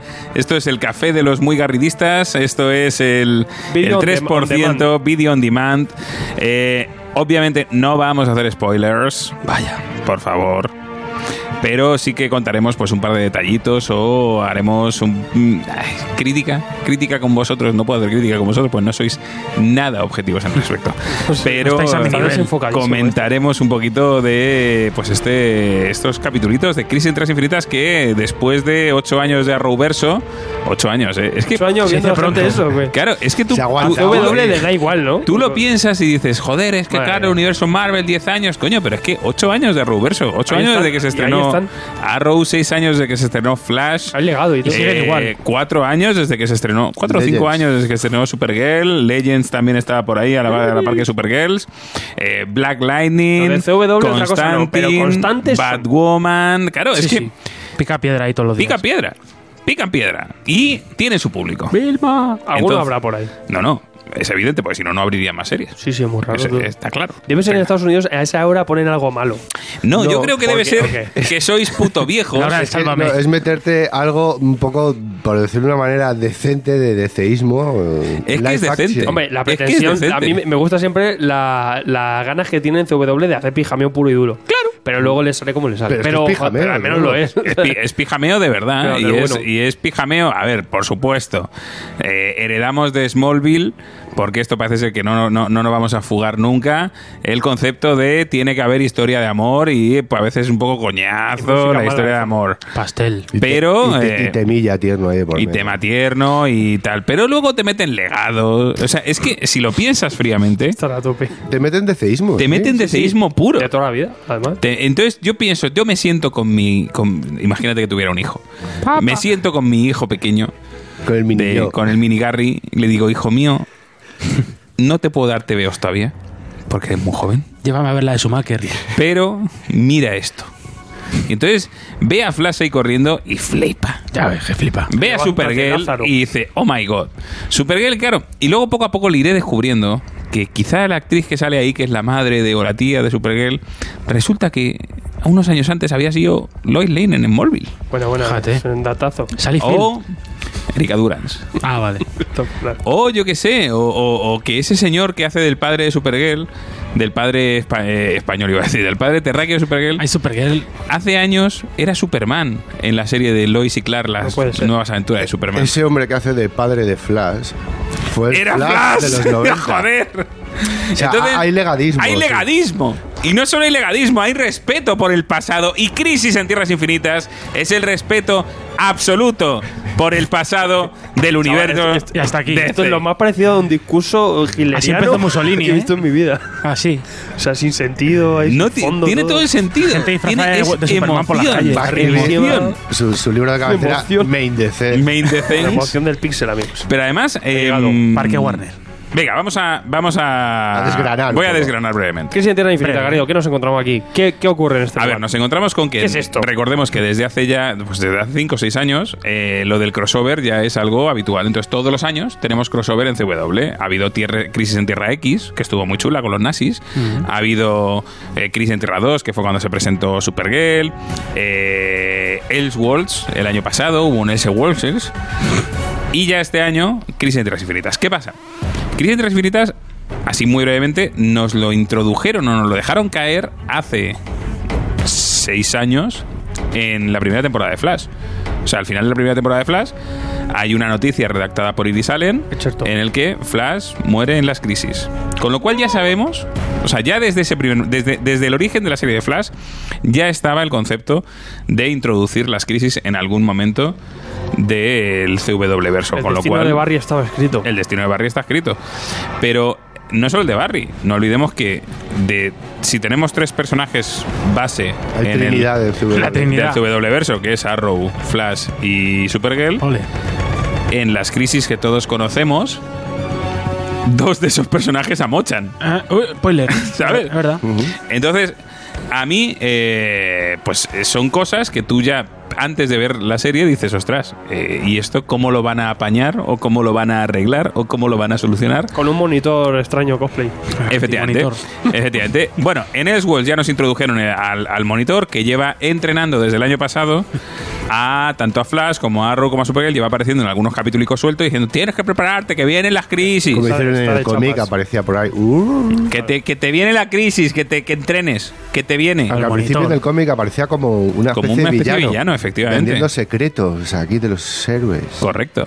Entonces es como que vienen las crisis, chaval, que vienen las crisis, que te, que te prepares, que vienen las crisis. Y esto lo hemos visto, bueno, lo hemos visto, no, no voy a mentir, yo no voy a ser como vosotros. Yo sigo los crossovers. El resto de la serie me da bastante igual. Es que ya, ya basta. Porque ¿para qué? Bastante que ver el esto ya. Pero es para que, pero es que me lo gozo muy fuerte. No, luego, no, no. luego, si me interesa, pues de repente me veo algún capítulo suelto. Digo, ah, mira este, y luego Sabes salto que a eso no otro. va a pasar. Sí, pero sabes que luego empiezas a ver unos sueldos y dices, me. me. He pillado que no ¿cómo mola. que me- si con empezar, No, pero de repente si con veo- empezar a ver el primer capítulo este de Supergirl ya es, ya es la, es la cosa, pasta. O sea, es la yo pasta. en, en HBO y en Netflix, en los sitios donde lo veo, eh, me suelo ver el resumencito y, hombre, si de repente hay un personaje que me interesa, me, es como, ay, pues me voy a ver... Cada escena que están hablando de sus movidas me da más igual. Te da más pereza. O los personajes random que aparecen. Sí, porque por luego hay que entender que se adentra también en el tema de Arrowverso con el legado de Arrow, con su Claro. hija por La medio. máquina de palos. Se desvía por ahí un poquito porque es eh, el pilar de todo esto en CW es Arrow. Es Arrow. Entonces es el- el- la pieza principal en todo esto. Y no perdamos de vista tampoco que Stephen Amell dijo que esta era su última temporada en Arrow. Entonces, digamos que Crisis mm, también eh, pues es un- una forma Despedida. de despedida, es un homenaje a la Arrowverso. O sea, es una carta de amor a la Arrowverso muy bonita. ¿Y qué harán con Arrow? ¡Ah! Ya veremos. Hasta el veremos. tercer capítulo no lo sabréis. Bueno, de hecho, en el primero ya pasan cosas, en el segundo pasan cosas. Habrá Eh, legado, habrá legado. esperemos, habrá legado. Em, esto, digamos, es un poquito el pasado. Entonces, ¿qué ocurre ahora? Pues ocurre que hay crisis, pero ¿dónde vemos que hay crisis? Y esta es la parte interesante. Vemos que de repente, al principio de cada uno de los capítulos de crisis, se está durmiendo el mamón y le voy a pegar una paliza. Sergio, normal. En cada uno de los capítulos de crisis, eh, de los tres primer primeros, capítulo. porque en el cuarto y en el quinto esto no pasa, cielos rojos. Cielos rojos, y de repente vemos algún personaje de el universo DC de series, películas, etcétera. Y esto es random. clave. Han aglomerado todo. Es lo único guay. Clave, Eh, yo, por- yo traduzco lo que dice Gary y lo traduzco a, a vuestro lenguaje. Pues de repente en el primer episodio vemos, gracias. vemos un señor pasando un perro y de repente vemos que es eh, Jay eh, Garrick. Dick, Dick- Dick Grayson Uy. Del Batman de los 60 Burr Ah, bien, eso bien, bien, Ward, bien. con su con su traje de Con el Ward y ¿no? tal y de repente ve y dice oh santos cielos rojos Bien. no sé qué Uy, me va a gustar. de repente vemos al periodista de la peli de Batman de Michael Keaton Al amigo A de, Nox. de Vicky a Kane. Nox, Nox. exacto, a- de- al amigo de Vicky Bale. Eso es. Eh, vamos a ir viendo cositas así. Ah. Eh, al principio de los capítulos, pues ta- también tendremos a los titanes de ahora, tendremos a, a, Bastante grande, ¿eh? tendremos la cosa del pantano. Viendo haciéndole magia no tiene precio. ¿Dónde está la bolita? ¿Dónde está la bolita?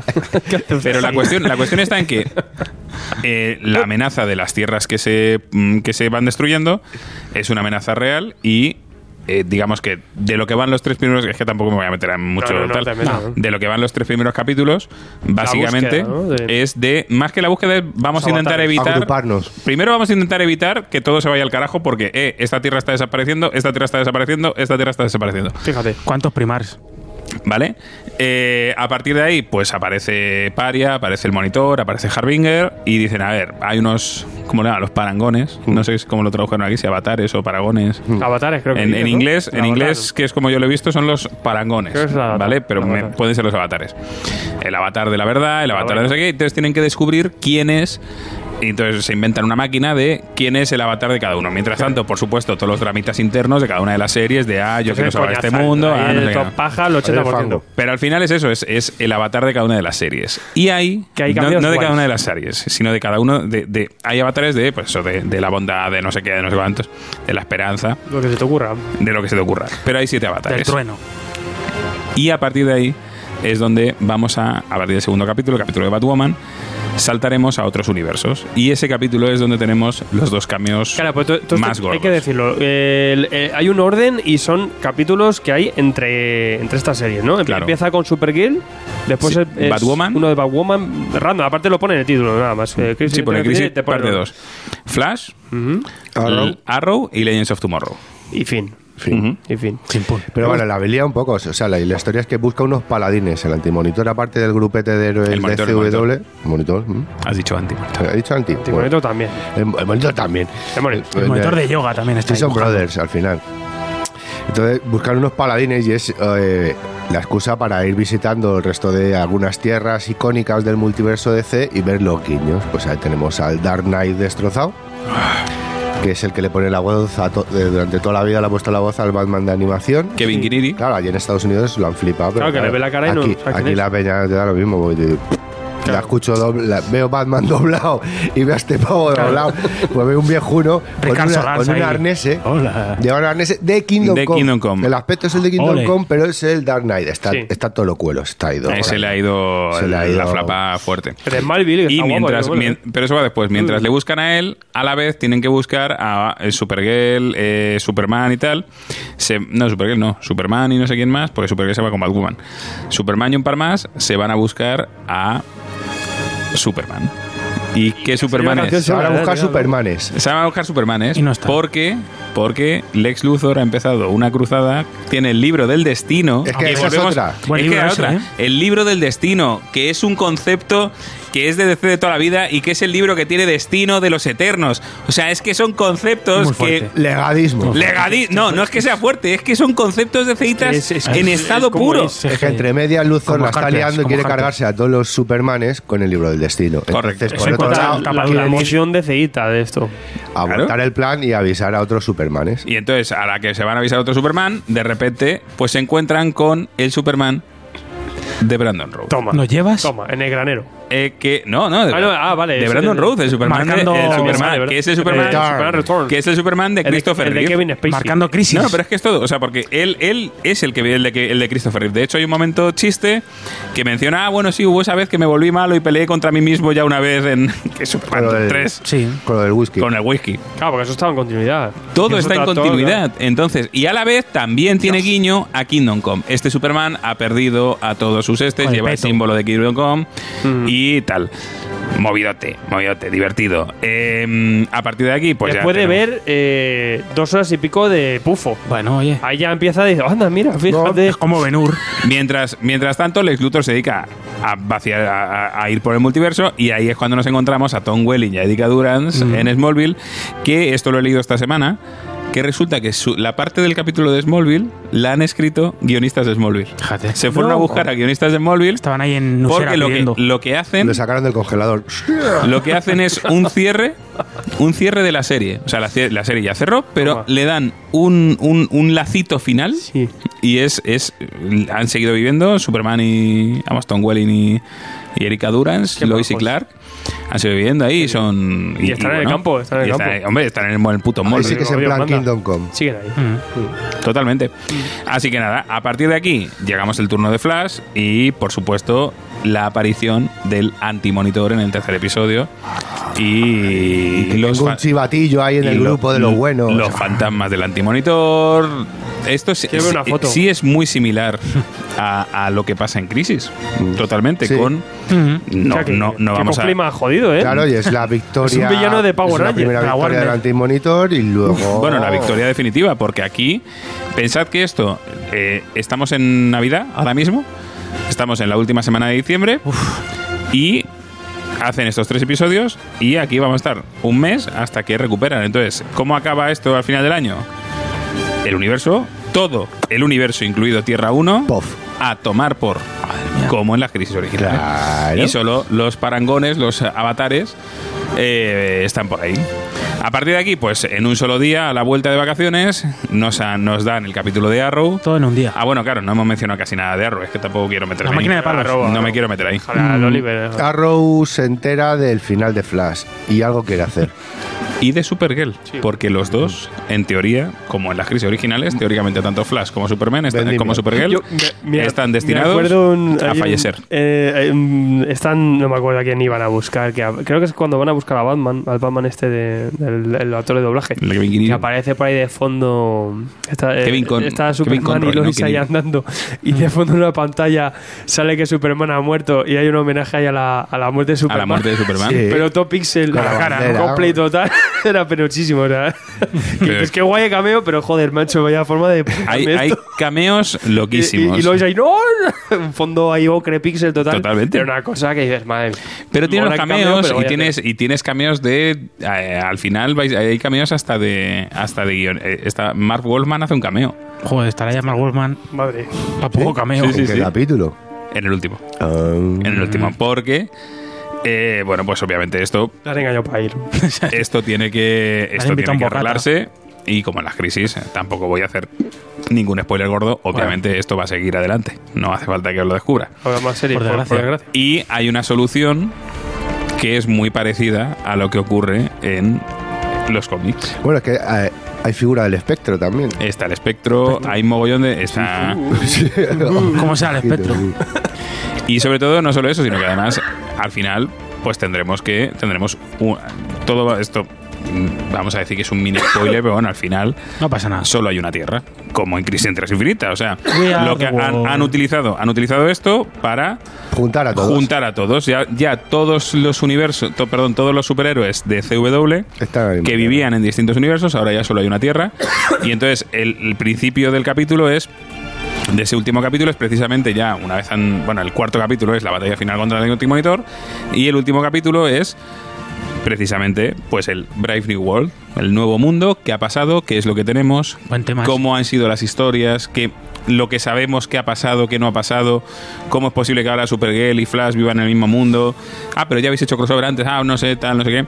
Ahí es donde aparece Mark Wallman ahí es donde aparecen una serie de personajes y donde digamos se se deja todo limpio para que las series sigan, pero ahora sí en un universo compartido. Y además, hay en este último capítulo hay mogollón, pero mogollón de guiños a todos el resto de historias que hemos ido viendo o de universos. O sea, no es verdad que vaya a haber un- que, que haya una sola tierra ahora mismo donde ha pasado todo, sino que sigue habiendo un multiverso, pero el universo CW se, compacta, concentrado. se ha concentrado. Pero eh, Tierra 90, perdón, Tierra 78, que es la Tierra de Superman, del Superman clásico sigue existiendo, Tierra 90, Tierra 90, que es la Tierra del Batman clásico sigue existiendo, 89, perdón.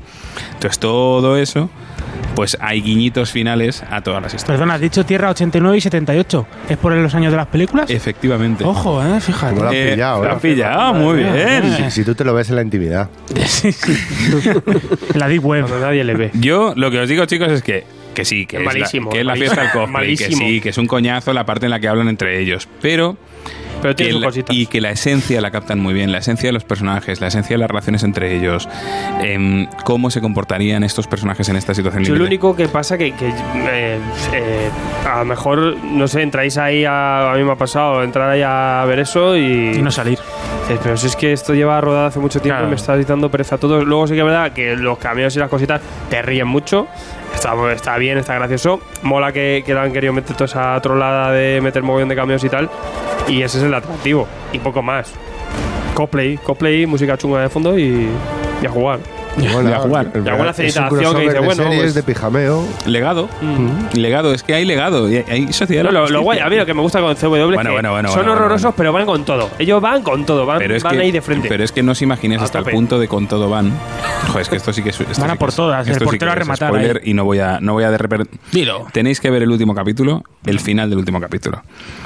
Es necesario, porque meten personajes, o sea, te dejan, primero meten lugares que no habían metido hasta el momento y que son mágicos, o sea, que son, son base del universo DC clásico y actual, y meten unos personajes que dices, ole tú, que, has, que, que tienes los, los santas narices de meter este personaje aquí.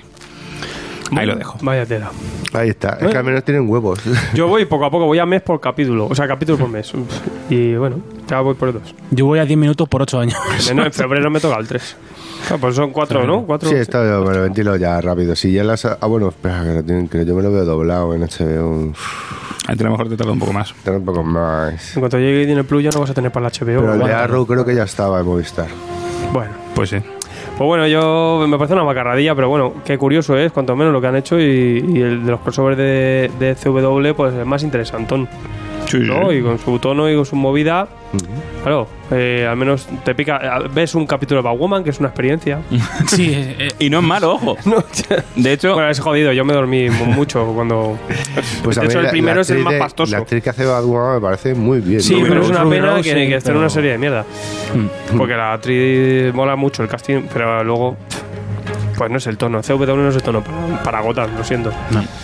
Para Star City, todavía. Pero bueno, pero- es para matar el, pie- el gusano de. Gotham no entra, ¿no? En este universo. sí. Ah, Gotham Sí, sí. sí, por Joder, vaya finalaco, ¿eh? Batwoman. Claro. Pero Gotham, digo Gotham, la serie de Gotham. Ah, no, Gotham. no. Ah, creo que no. Ah, vale, eso sí he visto eso, yo algo. eso está marginado. Una mierda. Déjalo ahí. al margen. Ese Jonker. Con la llave Pinkett. Puede ser que entre, ¿eh? seguro. Seguro porque todo está compartido. ¿Por qué? Bueno, chicos, muchísimas eh, gracias por aguantar los 10 minutos del garridismo. ¿Quién, quién Esto- nos hace un, un análisis así? Así. esto? Luego lo podéis Nadie. pasar. Y en pensad en el amor. En el amor a los superhéroes. Por...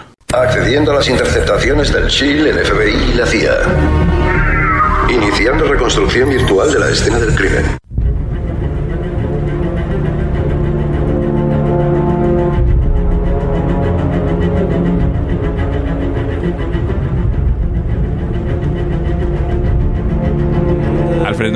Cliffhanger para la semana que viene, para Sí, nosotros, es un cliffhanger. interno. Sí. De, Hangar interno, ¿eh? vais a flipar. Os dura 10 minutos. Ya, ya, pero Ah. el Que- que cliffhanger. luego voy a decir cuál es el habla pueblo habla de la semana que se me ha ocurrido escasos minutos. ah. Que- porque claro, estábamos hablando de eso, de la Es, falta de es una meta, claro, 200, meta- metaencuesta. Claro, es que claro, hacer 200 encuestas. 218 encuestas. ¿Cuál es tu cómic favorito de magos? ¿Qué te pregunta? Ah, pues, pues Black fíjate. Magic. Pues fíjate. Pues mira, esa para otra. Venga. Si cualquier idea la absorbo, ¿eh? Como Claro. con unas pojas. Yo, son eso, vamos, o sea, se me eso. ha ocurrido porque tengo Black Magic delante, ¿eh? ¿no? Claro, claro. Spiderman, ahora que Es que estamos. es muy complicado ya. Bueno. Eh, bueno, eh, luego hacemos el habla, pueblo habla, os he preguntado una cosilla. Pero por ahora vamos con. A veces preguntamos nosotros, pero también preguntáis vosotros. Vamos con las preguntitas. Os resolvemos vuestras Y dudas. comentarios que de- Vuestros a- comentarios. Hemos ido a Patreon, ya sabéis, los El amor. de idea que nos dicen Oscar Florido. Oscar, En parte de todos somos un poco herejes. Todos. En parte de todos somos un poco. siempre. ¿Cuál es vuestra mayor herejía que habéis cometido hacia el mundo del cómic? Ya sea por no haber leído algo, por no haber hecho algo, por ejemplo, eh, como vender un cómic que tenías a, a- a cierto precio, ¿intentarás cambiar esa herejía o seguirías igual? Herejías inconfesables. Esto Hombre, siempre- yo creo que la he contado alguna vez. es que lo de, lo de las herejías el es algo, DK2, es algo Claro, recurrente. O sea, eh, mil cosas que no tendremos pendientes de leer. No, pero date cuenta que él O no más. Es que me gusta Hostia. más. Me gusta más el girito que ha dado al final. De ¿qué has vendido? ¿Qué has liado? ¿Qué le has liado, ¿Qué has pollito? Pues yo, por, por mi pobreza en mis 20 años, o mis 20 y pico años, esto se vendió. Sí. ¿Qué es y esto? cuando digo esto, señalo Los coleccionables fueron- los coleccionables forum. tienen ni puta idea. O sea, el coleccionable forum de los cuadros fantásticos que recopilaba toda la época de Virne, De lo vendí. El coleccion de los únicos que mantuve, yo me hice, no, yo me hice, me hice, mi padre O sea- y entre mi padre y yo nos hicimos todos los coleccionables de forum, era el de Punisher, Eran baratos, tío. el de Punisher, el de Los el de el de X- X-Men, el de X-Men lo 4F. mantengo, el de el de X-Men lo mantengo, el de Spider-Man lo mantengo, el de Hulk me arrepiento de haberlo vendido. Joder. El de los 4F es mi mayor Yo único que no tengo es el de Hulk. El de Hulk no lo llego a comprar. Y el de Punisher, No tío. El de tengo. Punisher a mí. eh, se me flipa. Pues a mí es que me dejó muy frío. Pero es que, claro, es que. Pero pues va por claro, gustos, como por la, la muerte. venganza, la vendetta. Pues es una herejía. Yo, y cuando lo veo, me mata, me muero por dentro. O sea, si pudiera tendría cuatro. Pero bueno, nada, nada. Y si no tenéis pasta para tochar, lo recomiendo siempre. Siempre, Os ¿eh? pillado, eh, lo- Los lo- coleccionables Forum. Segunda mano están tirados. Sergio es que H. tampoco sé, hombre, sí he ido vendiendo cosas por dinero, por espacio, buenas obras, muchas. Pero tampoco me, hombre, me preferiría tenerlas, pero tampoco me arrepiento excesivamente. Sí que me arrepiento, bueno, no es culpa mía. Esto de mudanzas o la vida o tal. Yo tenía, lo- no, no sé si os acordáis, estos, bueno, a lo mejor está hasta por aquí. El coleccionable este de Spider-Man de Planeta, de estos tomos rojos, que eran 50, luego, eran, luego una colección de tomos azules. Sí. Sí, Pues están lo- aquí. Ah, pues están ahí. Estamos hablando de lo mismo. A lo mejor me los has robado tú. Yo los tenía completos de crío y luego ya, pues no, no sé dónde acabaron. Eso sí me hubiera gustado conservarlo. Aunque alguno volví a leer y tela, ¿eh? Lo- Los, añitos. Yo es que mucho lo compraba a posteriori, el volumen 2 de Spider-Man, que luego es todo de Farlane, eh, tienes la última que hacía Kraven. Sí. Y eso se lo compré un chaval. Un chaval. Una mano. Y dije, trapa acá. Que tú no los quieres. Pam, yo sí. Eh, yo la que tengo, es, eh, que me ha venido a la mente, de muchas. eh, Deadpool en su época, eh, Masacre, era un personaje de culto. Y en el foro nos dio la vena unos pocos. De hecho, cancelaron la serie de Joe Kelly. Y, y se empezó a publicar en una mierda que se llama Universo X, que era un contenedor de. pff, un De serie purria. random. Varias Hombre, series. pero porque, pero es que tú hablas de masacre. Yo hablo. Para mí mi colección era Mutante X, que era la primera. X. En. Universo X tenía Mutante X, cable. No, eso no era la primera, perdóname. Eso empezó a recopilar a partir del 36 de Deadpool, empezó a meter ahí. El No, claro, claro, claro, pero ¿qué a eso voy, a eso voy, que tenías Mutante X, A muerte. cable y masacre. Yo eso ni me enteré que de repente lo empezaron a publicar ahí, que en su época no había información. Entonces yo dije, pues lo han parado. Entonces todo ese material no lo tengo. Pero es que luego también cortaron y había más material todavía. Pues Me vas a contar si era material muy chusco, si yo he hablado yo he hablado aquí varias veces Claro. de que yo ahora gracias al digital he podido terminar de leerme Mutante X que se quedó colgada y ahí se quedó Ahí y que- jamás ahí se quedó, ha- ahí quedó. O sea, te digo, en, en Grapa Masacre se quedó con ¿Qué pasó Luego con lo Caos? Lo metieron en eso que era un, reta- era retapado. Aquello era un retapado. Bueno, y, era un retapado, una grapa triple. y luego acabaron metiendo. Ojo, eh, eh, grapa triple barata. También te lo digo, Otra- ¿eh? Otra historia. Estaba tirada de Pero retapados, ¿eh? Y luego el tema Tres que, que luego ya se quedó cancelado. Por lo tanto, había muchos números inéditos. Después sí que hace, no- bueno, hace como siete años Forum lo empezó a sacar en esos tomos rosas, morados, por así decirlo. Empezaron a reeditar todo eso. Y, y ahora ya pues están en los tochales. Pero yo, claro, en mi época del ansia me lo, los maqueté, los bajé traducidos. Piratas. Eh, traducido de aquella manera. Pero, y los, y los llegué a maquetar y, me hice yo cada puta grapa. Tengo todas las grapas eh, de toda esa etapa eh, hecha a pirata a fotocopia, pero que está bien hecho. Lo que- y mi herejía quizá es que, aunque luego se reeditase, me quedo con, mi, con mis copias piratas. En español La- latino. La contraportada la elegía yo. Y ponía lo que Ah, yo quería. ole. Y, y bueno, pues ahí tengo Deadpool en, en grapa, grapa pirata. Otros tiempos eran, ¿eh? De puta loco. Querido hacer lo mismo con Gambito, que hay algunas, algunas series que nos han publicado, pero dice, pues es que no las voy a leer, pues son muy malas. Claro. Pero, pero bueno, ahí las he dejado. Claro, ya volverme a comprar, si, tío, sí, ya la tengo, sí, ya total. Vale, eh, García García Gil dice: Me enteré que cerraba la colección de las espadas salvajes de Conan. ¿Se sabe por qué? O si seguirá más adelante o algo, es raro. La de MLE, cierra. O a lo mejor la de, la, la de Grapa de Estados Unidos. La, ah, ah, la de- no, coño, pero cierra el arco. Claro, que luego- va por que- arcos. que que van por arcos, claro. No sé si, claro. Ah, dice la continuidad de. Claro, ya estamos en el segundo de arco, de Marvel. hecho. Sí, sí, ahora entra en el segundo arco. No, ahora va- vamos ya Pero por lo el que, es segundo. la, la- lo que es la cabecera creo que se mantiene, ¿eh? que yo sepa. También es que como estaba di- dicho en su momento en el, Yo no he oído nada. en el plan editorial. Kevin Llamas Muñoz dice, últimamente se habla poco de Doctor Extraño y de su serie regular. ¿Alguna recomendación eh, de etapa u obra autoconclusiva de Stephen Strange que Serie regular. consideréis interesante? Es que la, la serie regular del Doctor Extraño de ahora está muy guay. Ah, pues yo Cuando a mí le- no me cuando le enganchó. da, cuando le da. A mí no me... Yo me volví a leer lo de las En cafandras, el espacio, la y tal, y dije, bueno, pues hasta la A mí próxima. me hizo gracia. Es que no tengo tiempo. Y, No me gusta el personaje. Y bueno, yo- eh, hombre, eh, la de Mignola, Sí, la de Miñola. que está incluida dentro de los tomos gordos, creo que son lo de Roger Stern, pues. Lo de Roger Stern, sí. Eso guapos. Drácula. Y, y siempre recomendamos aquí, bueno, para mí es iniciático, ¿no? Un poco la del juramento. La de sí, ahora que no está Mike. precisamente. Y la de Mignola también me gusta mucho, Sí. pero me molaría que la sacasen aparte, ¿no? Sí que me parece un- Está en un Marvel Gold, bueno, luego en Pero el tomo de Roger molaría Stern. que lo sacaran un tomo sí. aparte, son novelilla gráfica. Si un acceso en A primer lo mejor lo hay de acercamiento, forum ¿no? o algo, sí. Puede molar, puede molar. Eh, Adrián Fernández, ¿cuál es vuestra obra por estar agotada que no podéis tener? ¿Cuál es la obra que está agotada Ah, pues mira, que no ya- podéis tener? La que ya por fin sale, pero me van a pegar el palo. Llevo, yo que sé cuántos años, la de. Me ha pasado por eso, la de Estela Plateada de, de Dan Sloy. Eso que ya me le leí el primer tomo porque me lo dejaste tú, pero Claro. ya por fin la voy a tener Esa entera. es es básica. O el bruto. Estoy pensando. ¿te has pensado? Yo eh, me hice hace poquito que el cabrón del Gary me lo dejó y lo quise tener siempre en mi casa, el de los crossovers de DC y Marvel. Claro, a mí me pasa Se con. tomó, madre mía. Claro, yo tengo. Y lo conseguí. Yo Lo tengo. Yo estoy pensando en el, en el Absolute de la JLA Vengadores. Hostia. Buah, eso. Realmente yo tengo las cuatro grapas, con lo cual no es algo que no tenga, Ya, pero quiero el Absolute. Quiero la edición. Quiero el Absolute.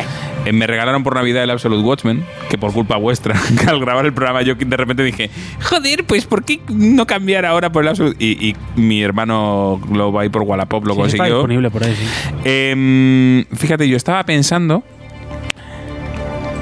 Planeta hizo unas cosas maravillosas Planeta. que nunca se que nunca nunca fueron suficientemente bien eh, aceptadas que fue hacer un similar al biblioteca Marvel clásico de Forum ¿Con de con DC Ah, sí, joder, ya ves. que hacía que Vale, hizo sacaron, alguno, sí. sacaron los Bueno, titanes sacaron los nuevos titanes el espectro y em, Que salga todo eso, por Dios. la legión de superhéroes El superhéroe. está basa- es- está si no entera casi entera en ese en ese formato Em, volvemos a mis años mis veintipico tal Te cuestión. me yo estaba en el estaba en el Burger King de Sol y yo llevaba mis tebeos en, en mi mochila llevaba como cinco o seis tomos de, de eso porque eran tomitos pequeños y yo eso me lo fundía rapidito Para, para la tarde, ¿eh? Em, A pasar la tarde. me robaron la mochila con Vaya, esos hombre. tomos Y los tiraron los tomos.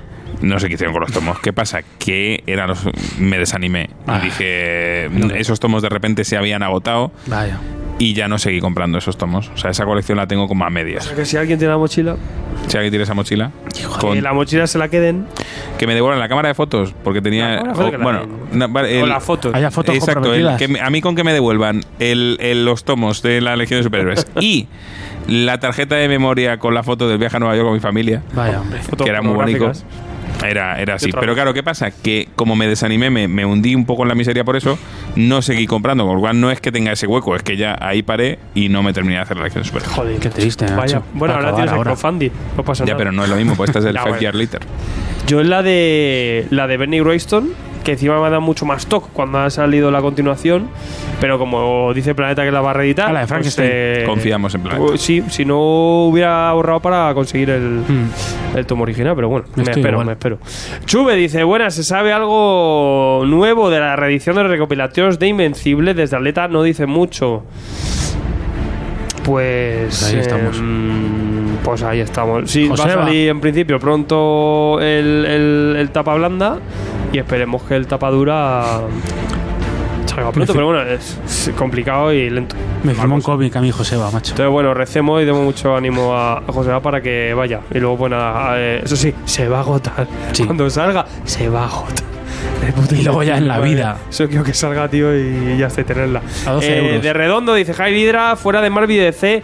¿Qué recomendáis de Hickman? Nada. Ah, bueno, sí, lo del lunes negro, que a mí me gusta. Sí, sí. A ver, ¿Cómo, yo- cómo, cómo, cómo, cómo? Repíteme la ¿qué pregunta. recomendáis de Hitman? Indie. Pero fuera de... todo. Indie. Indie. Claro. Los cuatro fallos no, a no Shield yo indie. lo considero indie, ¿eh? también te digo. ¿Qué? Shield la considero indie. Bueno, para su bola, es verdad que totalmente independiente. tú eres independiente total. Sí, sí. Ay. A ver, yo creo que la, la gorda es este del oeste. A mí me Sí. parece que es un serión. Y por ahora a mí la que está confirmada que es un serión.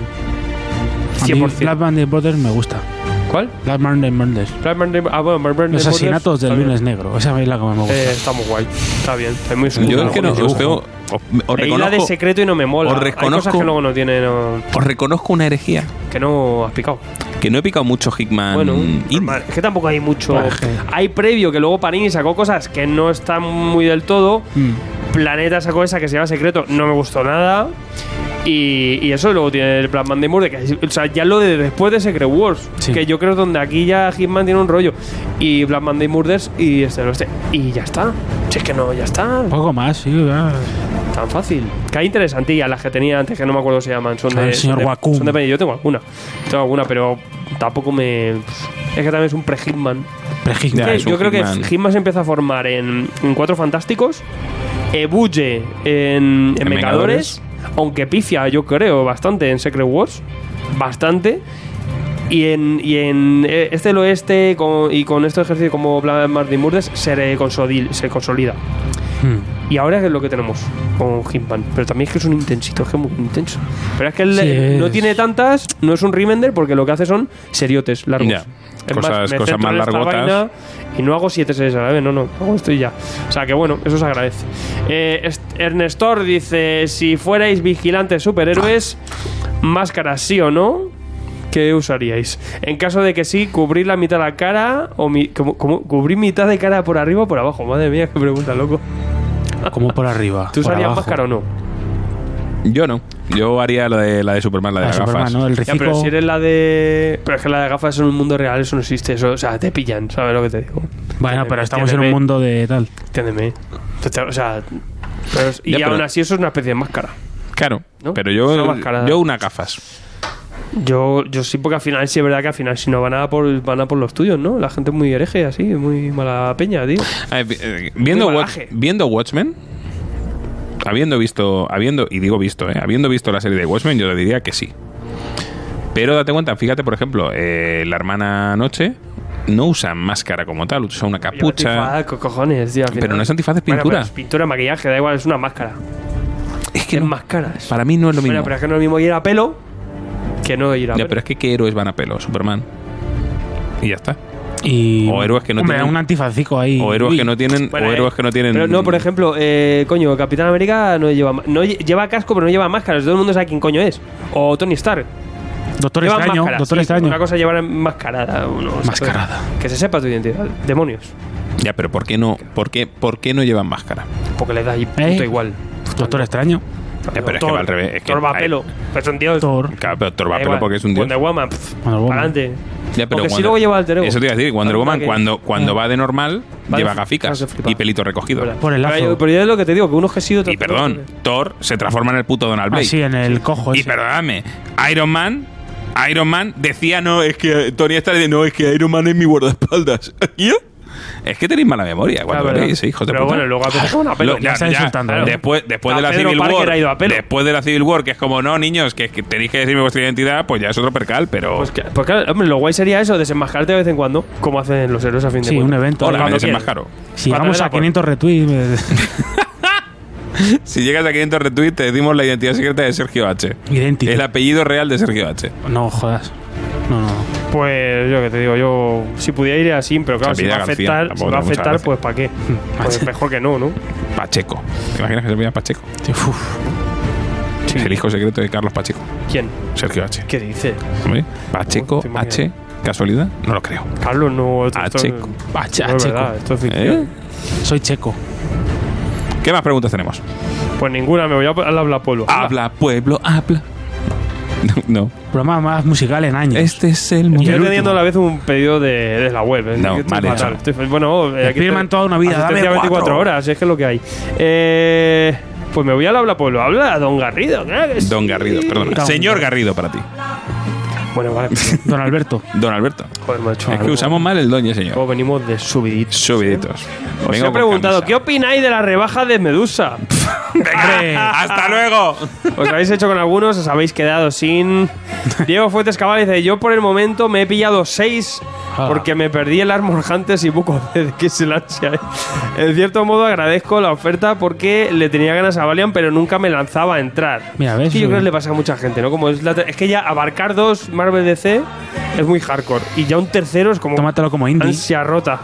Es así. El pero es perder el formato, dice, porque en caso de que me gustara el universo, seguiría comprando los tomos de lujo para no tener que bucear entre la cronología.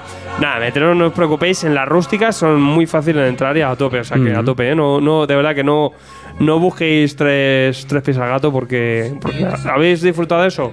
A por la continuidad, que no pasa nada, que es que cada lectura va a su puta bola y cada etapa ha ido a su puta bola. O sea, que tiene alguna referencia, eh, tú tiras Nah, sí, no te poco. va a pedir leer nada. Por ejemplo, tú ya nada. Nada, Bien, Ah, bueno, Moteto y sí, pero te lo puedes Tiene leer. cosas, Sí. pero que es que yo, por ejemplo, hace mucho que no leo eh, Harbinger Bueno, y me ha yo, dado igual. Me ha dado Harbinger, igual. Sí, sí. Ya está. Eh, Aitor Tilax eh, Argos dice: Yo solo tengo XO Manowar y quería seguir con el formato para ir completando. ¿Pero ahora qué? Pues ahora nada. ¿Y ahora qué? En digital, no sé, en Valiant está en digital seguro. Está bien. Para adelante. Eh, Javi Espejo me parece perfecto para que la gente descubra el universo Valiant, pero si van a dejar de lado las ediciones de lujo, deberían sacar los 4 o 5 tomos que faltan para por lo menos cerrar las etapas que han empezado a editar. Yo creo que sí. Estoy de acuerdo. Se quedan colgados la gente que lo quería por completismo o, o decir, joder, Como yo. por fin voy a tener todo el X o Manowar esta etapa. Porque me gusta personal, porque quiero tener todo, demonios. Pues va a tener que recurrir al TPB USA o alguna cosa, porque es una cagada la- que, que no la acabes y tal. ¿Qué importa? Tampoco importa tanto. Importa más para el completismo. Porque se queda alguna Sí, historia pero tampoco pero es que tampoco, claro, No. efectivamente. Eh, Antonio Pepeán dice: Tenía pensado introducirme en el universo Valiant, solo tenía los TPBs antiguos de Bloodshot, los de Aleta y Panini, y esto ha provocado que me meta de lleno. Los pedí todos, ya tengo en casa varios y me faltan cinco por un lado. El buco despendido por Amazon, dice: Este veremos a ver si es que es eso, que muchos no vayan a llegar No. porque es que están agotados. Entonces, hay gente y, y portales y sitios que se han liado a vender, a prevender, pero eso no significa que ellos los tengan y ni significa que eso lo vayan a mandar. Eso es el error de muchos sitios online. Y aquí meto la cuña, por eso en Tomos y Grapas el stock es real. Stock real. Tomo y Si hay un fallo, pues te lo decimos, oye, que no lo tenemos. Tomo en reembolso o pillo otra cosa, cualquier cosa, tío. Claro. Pero es que eso de vender y no lo tengo, pues a mí me parece un poco de tomadura de pelo. Eh, Jonás Gómez, eh, yo, lo he pill- yo no he pillado nada porque no tengo nada de Valiant. Con Marvel C tengo lo suficiente. Bueno, bien. Yo creo que sí, Bien. estás, estás hasta arriba, ¿no? Eh, Carlos Chicharro, jodida Medusa, me he hecho, eh, me he hecho menos con Quantum Woody, que ya lo tenía con todo. Bien. Está a tope. Eh, Jorge Rosselló, me he pillado Rai, 4000 una D y Armor Hunter. Muchas ganas de entrar en el valiantismo. Ah, bueno, pues nada, yo espero que simplemente esto os haga luego picar. Un programa, ya que es mainstream, hacemos un programa un día. Oye, decimos Valiant, pero sí que pues un repasillo, alguna cosa. Sí, hay alguna- cosas muy guapas, Yo siempre pensé en hacer alguna guía o repasar algunos personajes, algunas etapas. Yo creo que ya hicisteis una hace Eh, varios yo hice años. una- hicimos un. Cuando salió todo este, esta Sí. etapa de que se ha, se ha reeditado, que es lo que ahora se ha agotado. Del moderno no. Y yo me acuerdo de hacer una de Bloodshot. Mm. O sea que bueno, que ahora con la, con la peli, pues si queréis tirar de ese vídeo. O sea que. Mm. Que bueno, mm, se podría hacer. Al menos alguna tapilla, alguna cosa. Sí, claro. A mí el Bloodshot de Alemania me parece súper divertido. Con guiños a, a incluso a Olman Logan, a muchas etapas, Sí, a cómics, a Secret Wars. O sea, tiene cosas que, que el cabrón coge, cosas que ya se han hecho en, en DC y en Marvel, pero se la lleva a Bloodshot. Una road movie, no deja de ser una road movie. Súper divertido. Y, o Ninja. Ninja, que Ninja al final me es gusta mucho. espionaje- espionaje con acción. James Bond, Batman, o sea, Es un- sí, ganador. Claro.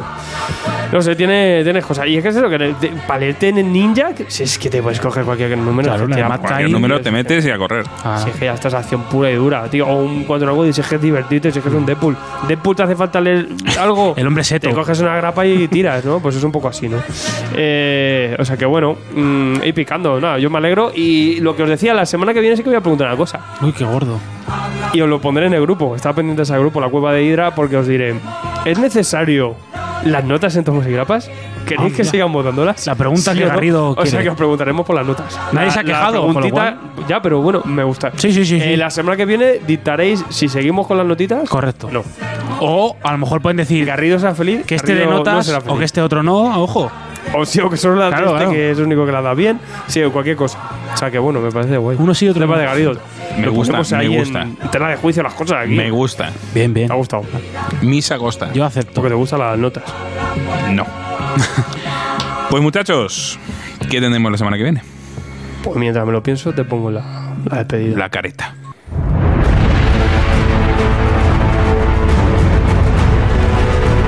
Síguenos en Twitter y Facebook o entra en nuestra web tomosigrapas.com o si lo prefieres, mándanos un email a tomosigrapas.gmail.com.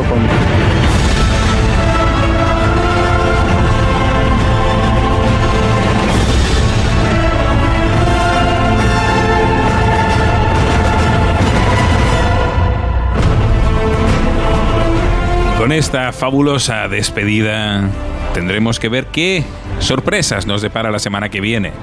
We will see what happens next. ¿Vale? Sigo haciéndolo en inglés y español. You say to- What do you say to me? Motherfucker.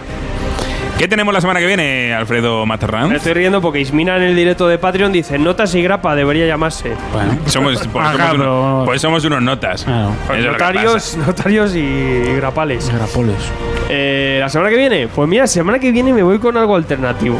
Hombre, Pero que. Y además, me voy con algo que está en cómic y en serie. ¿come? Mm, Está en Astiberri y en Netflix a la vez.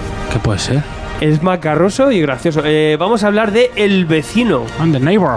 El Hombre. vecino es Santiago García y Pepo Pérez y además esa serie rara con King Gutiérrez y Clara, Clara Lago es Clara Lago, es- Adrián Pino. ape- apellido Pascos y, y nada me parece muy gracioso y queremos ver un poco esa diferencia entre la serie de cómic y lo que hemos visto en Que a ver las ailas. que, que tiene mm, sus cositas eh el de Voice español pues algo así Ah. el Mr. Milagro español pues yo qué sé Puede ser. Pues mucha no. distancia en todo, pues nada de eso. Pero bueno, tenemos el vecino. Eh, echar un ojillo.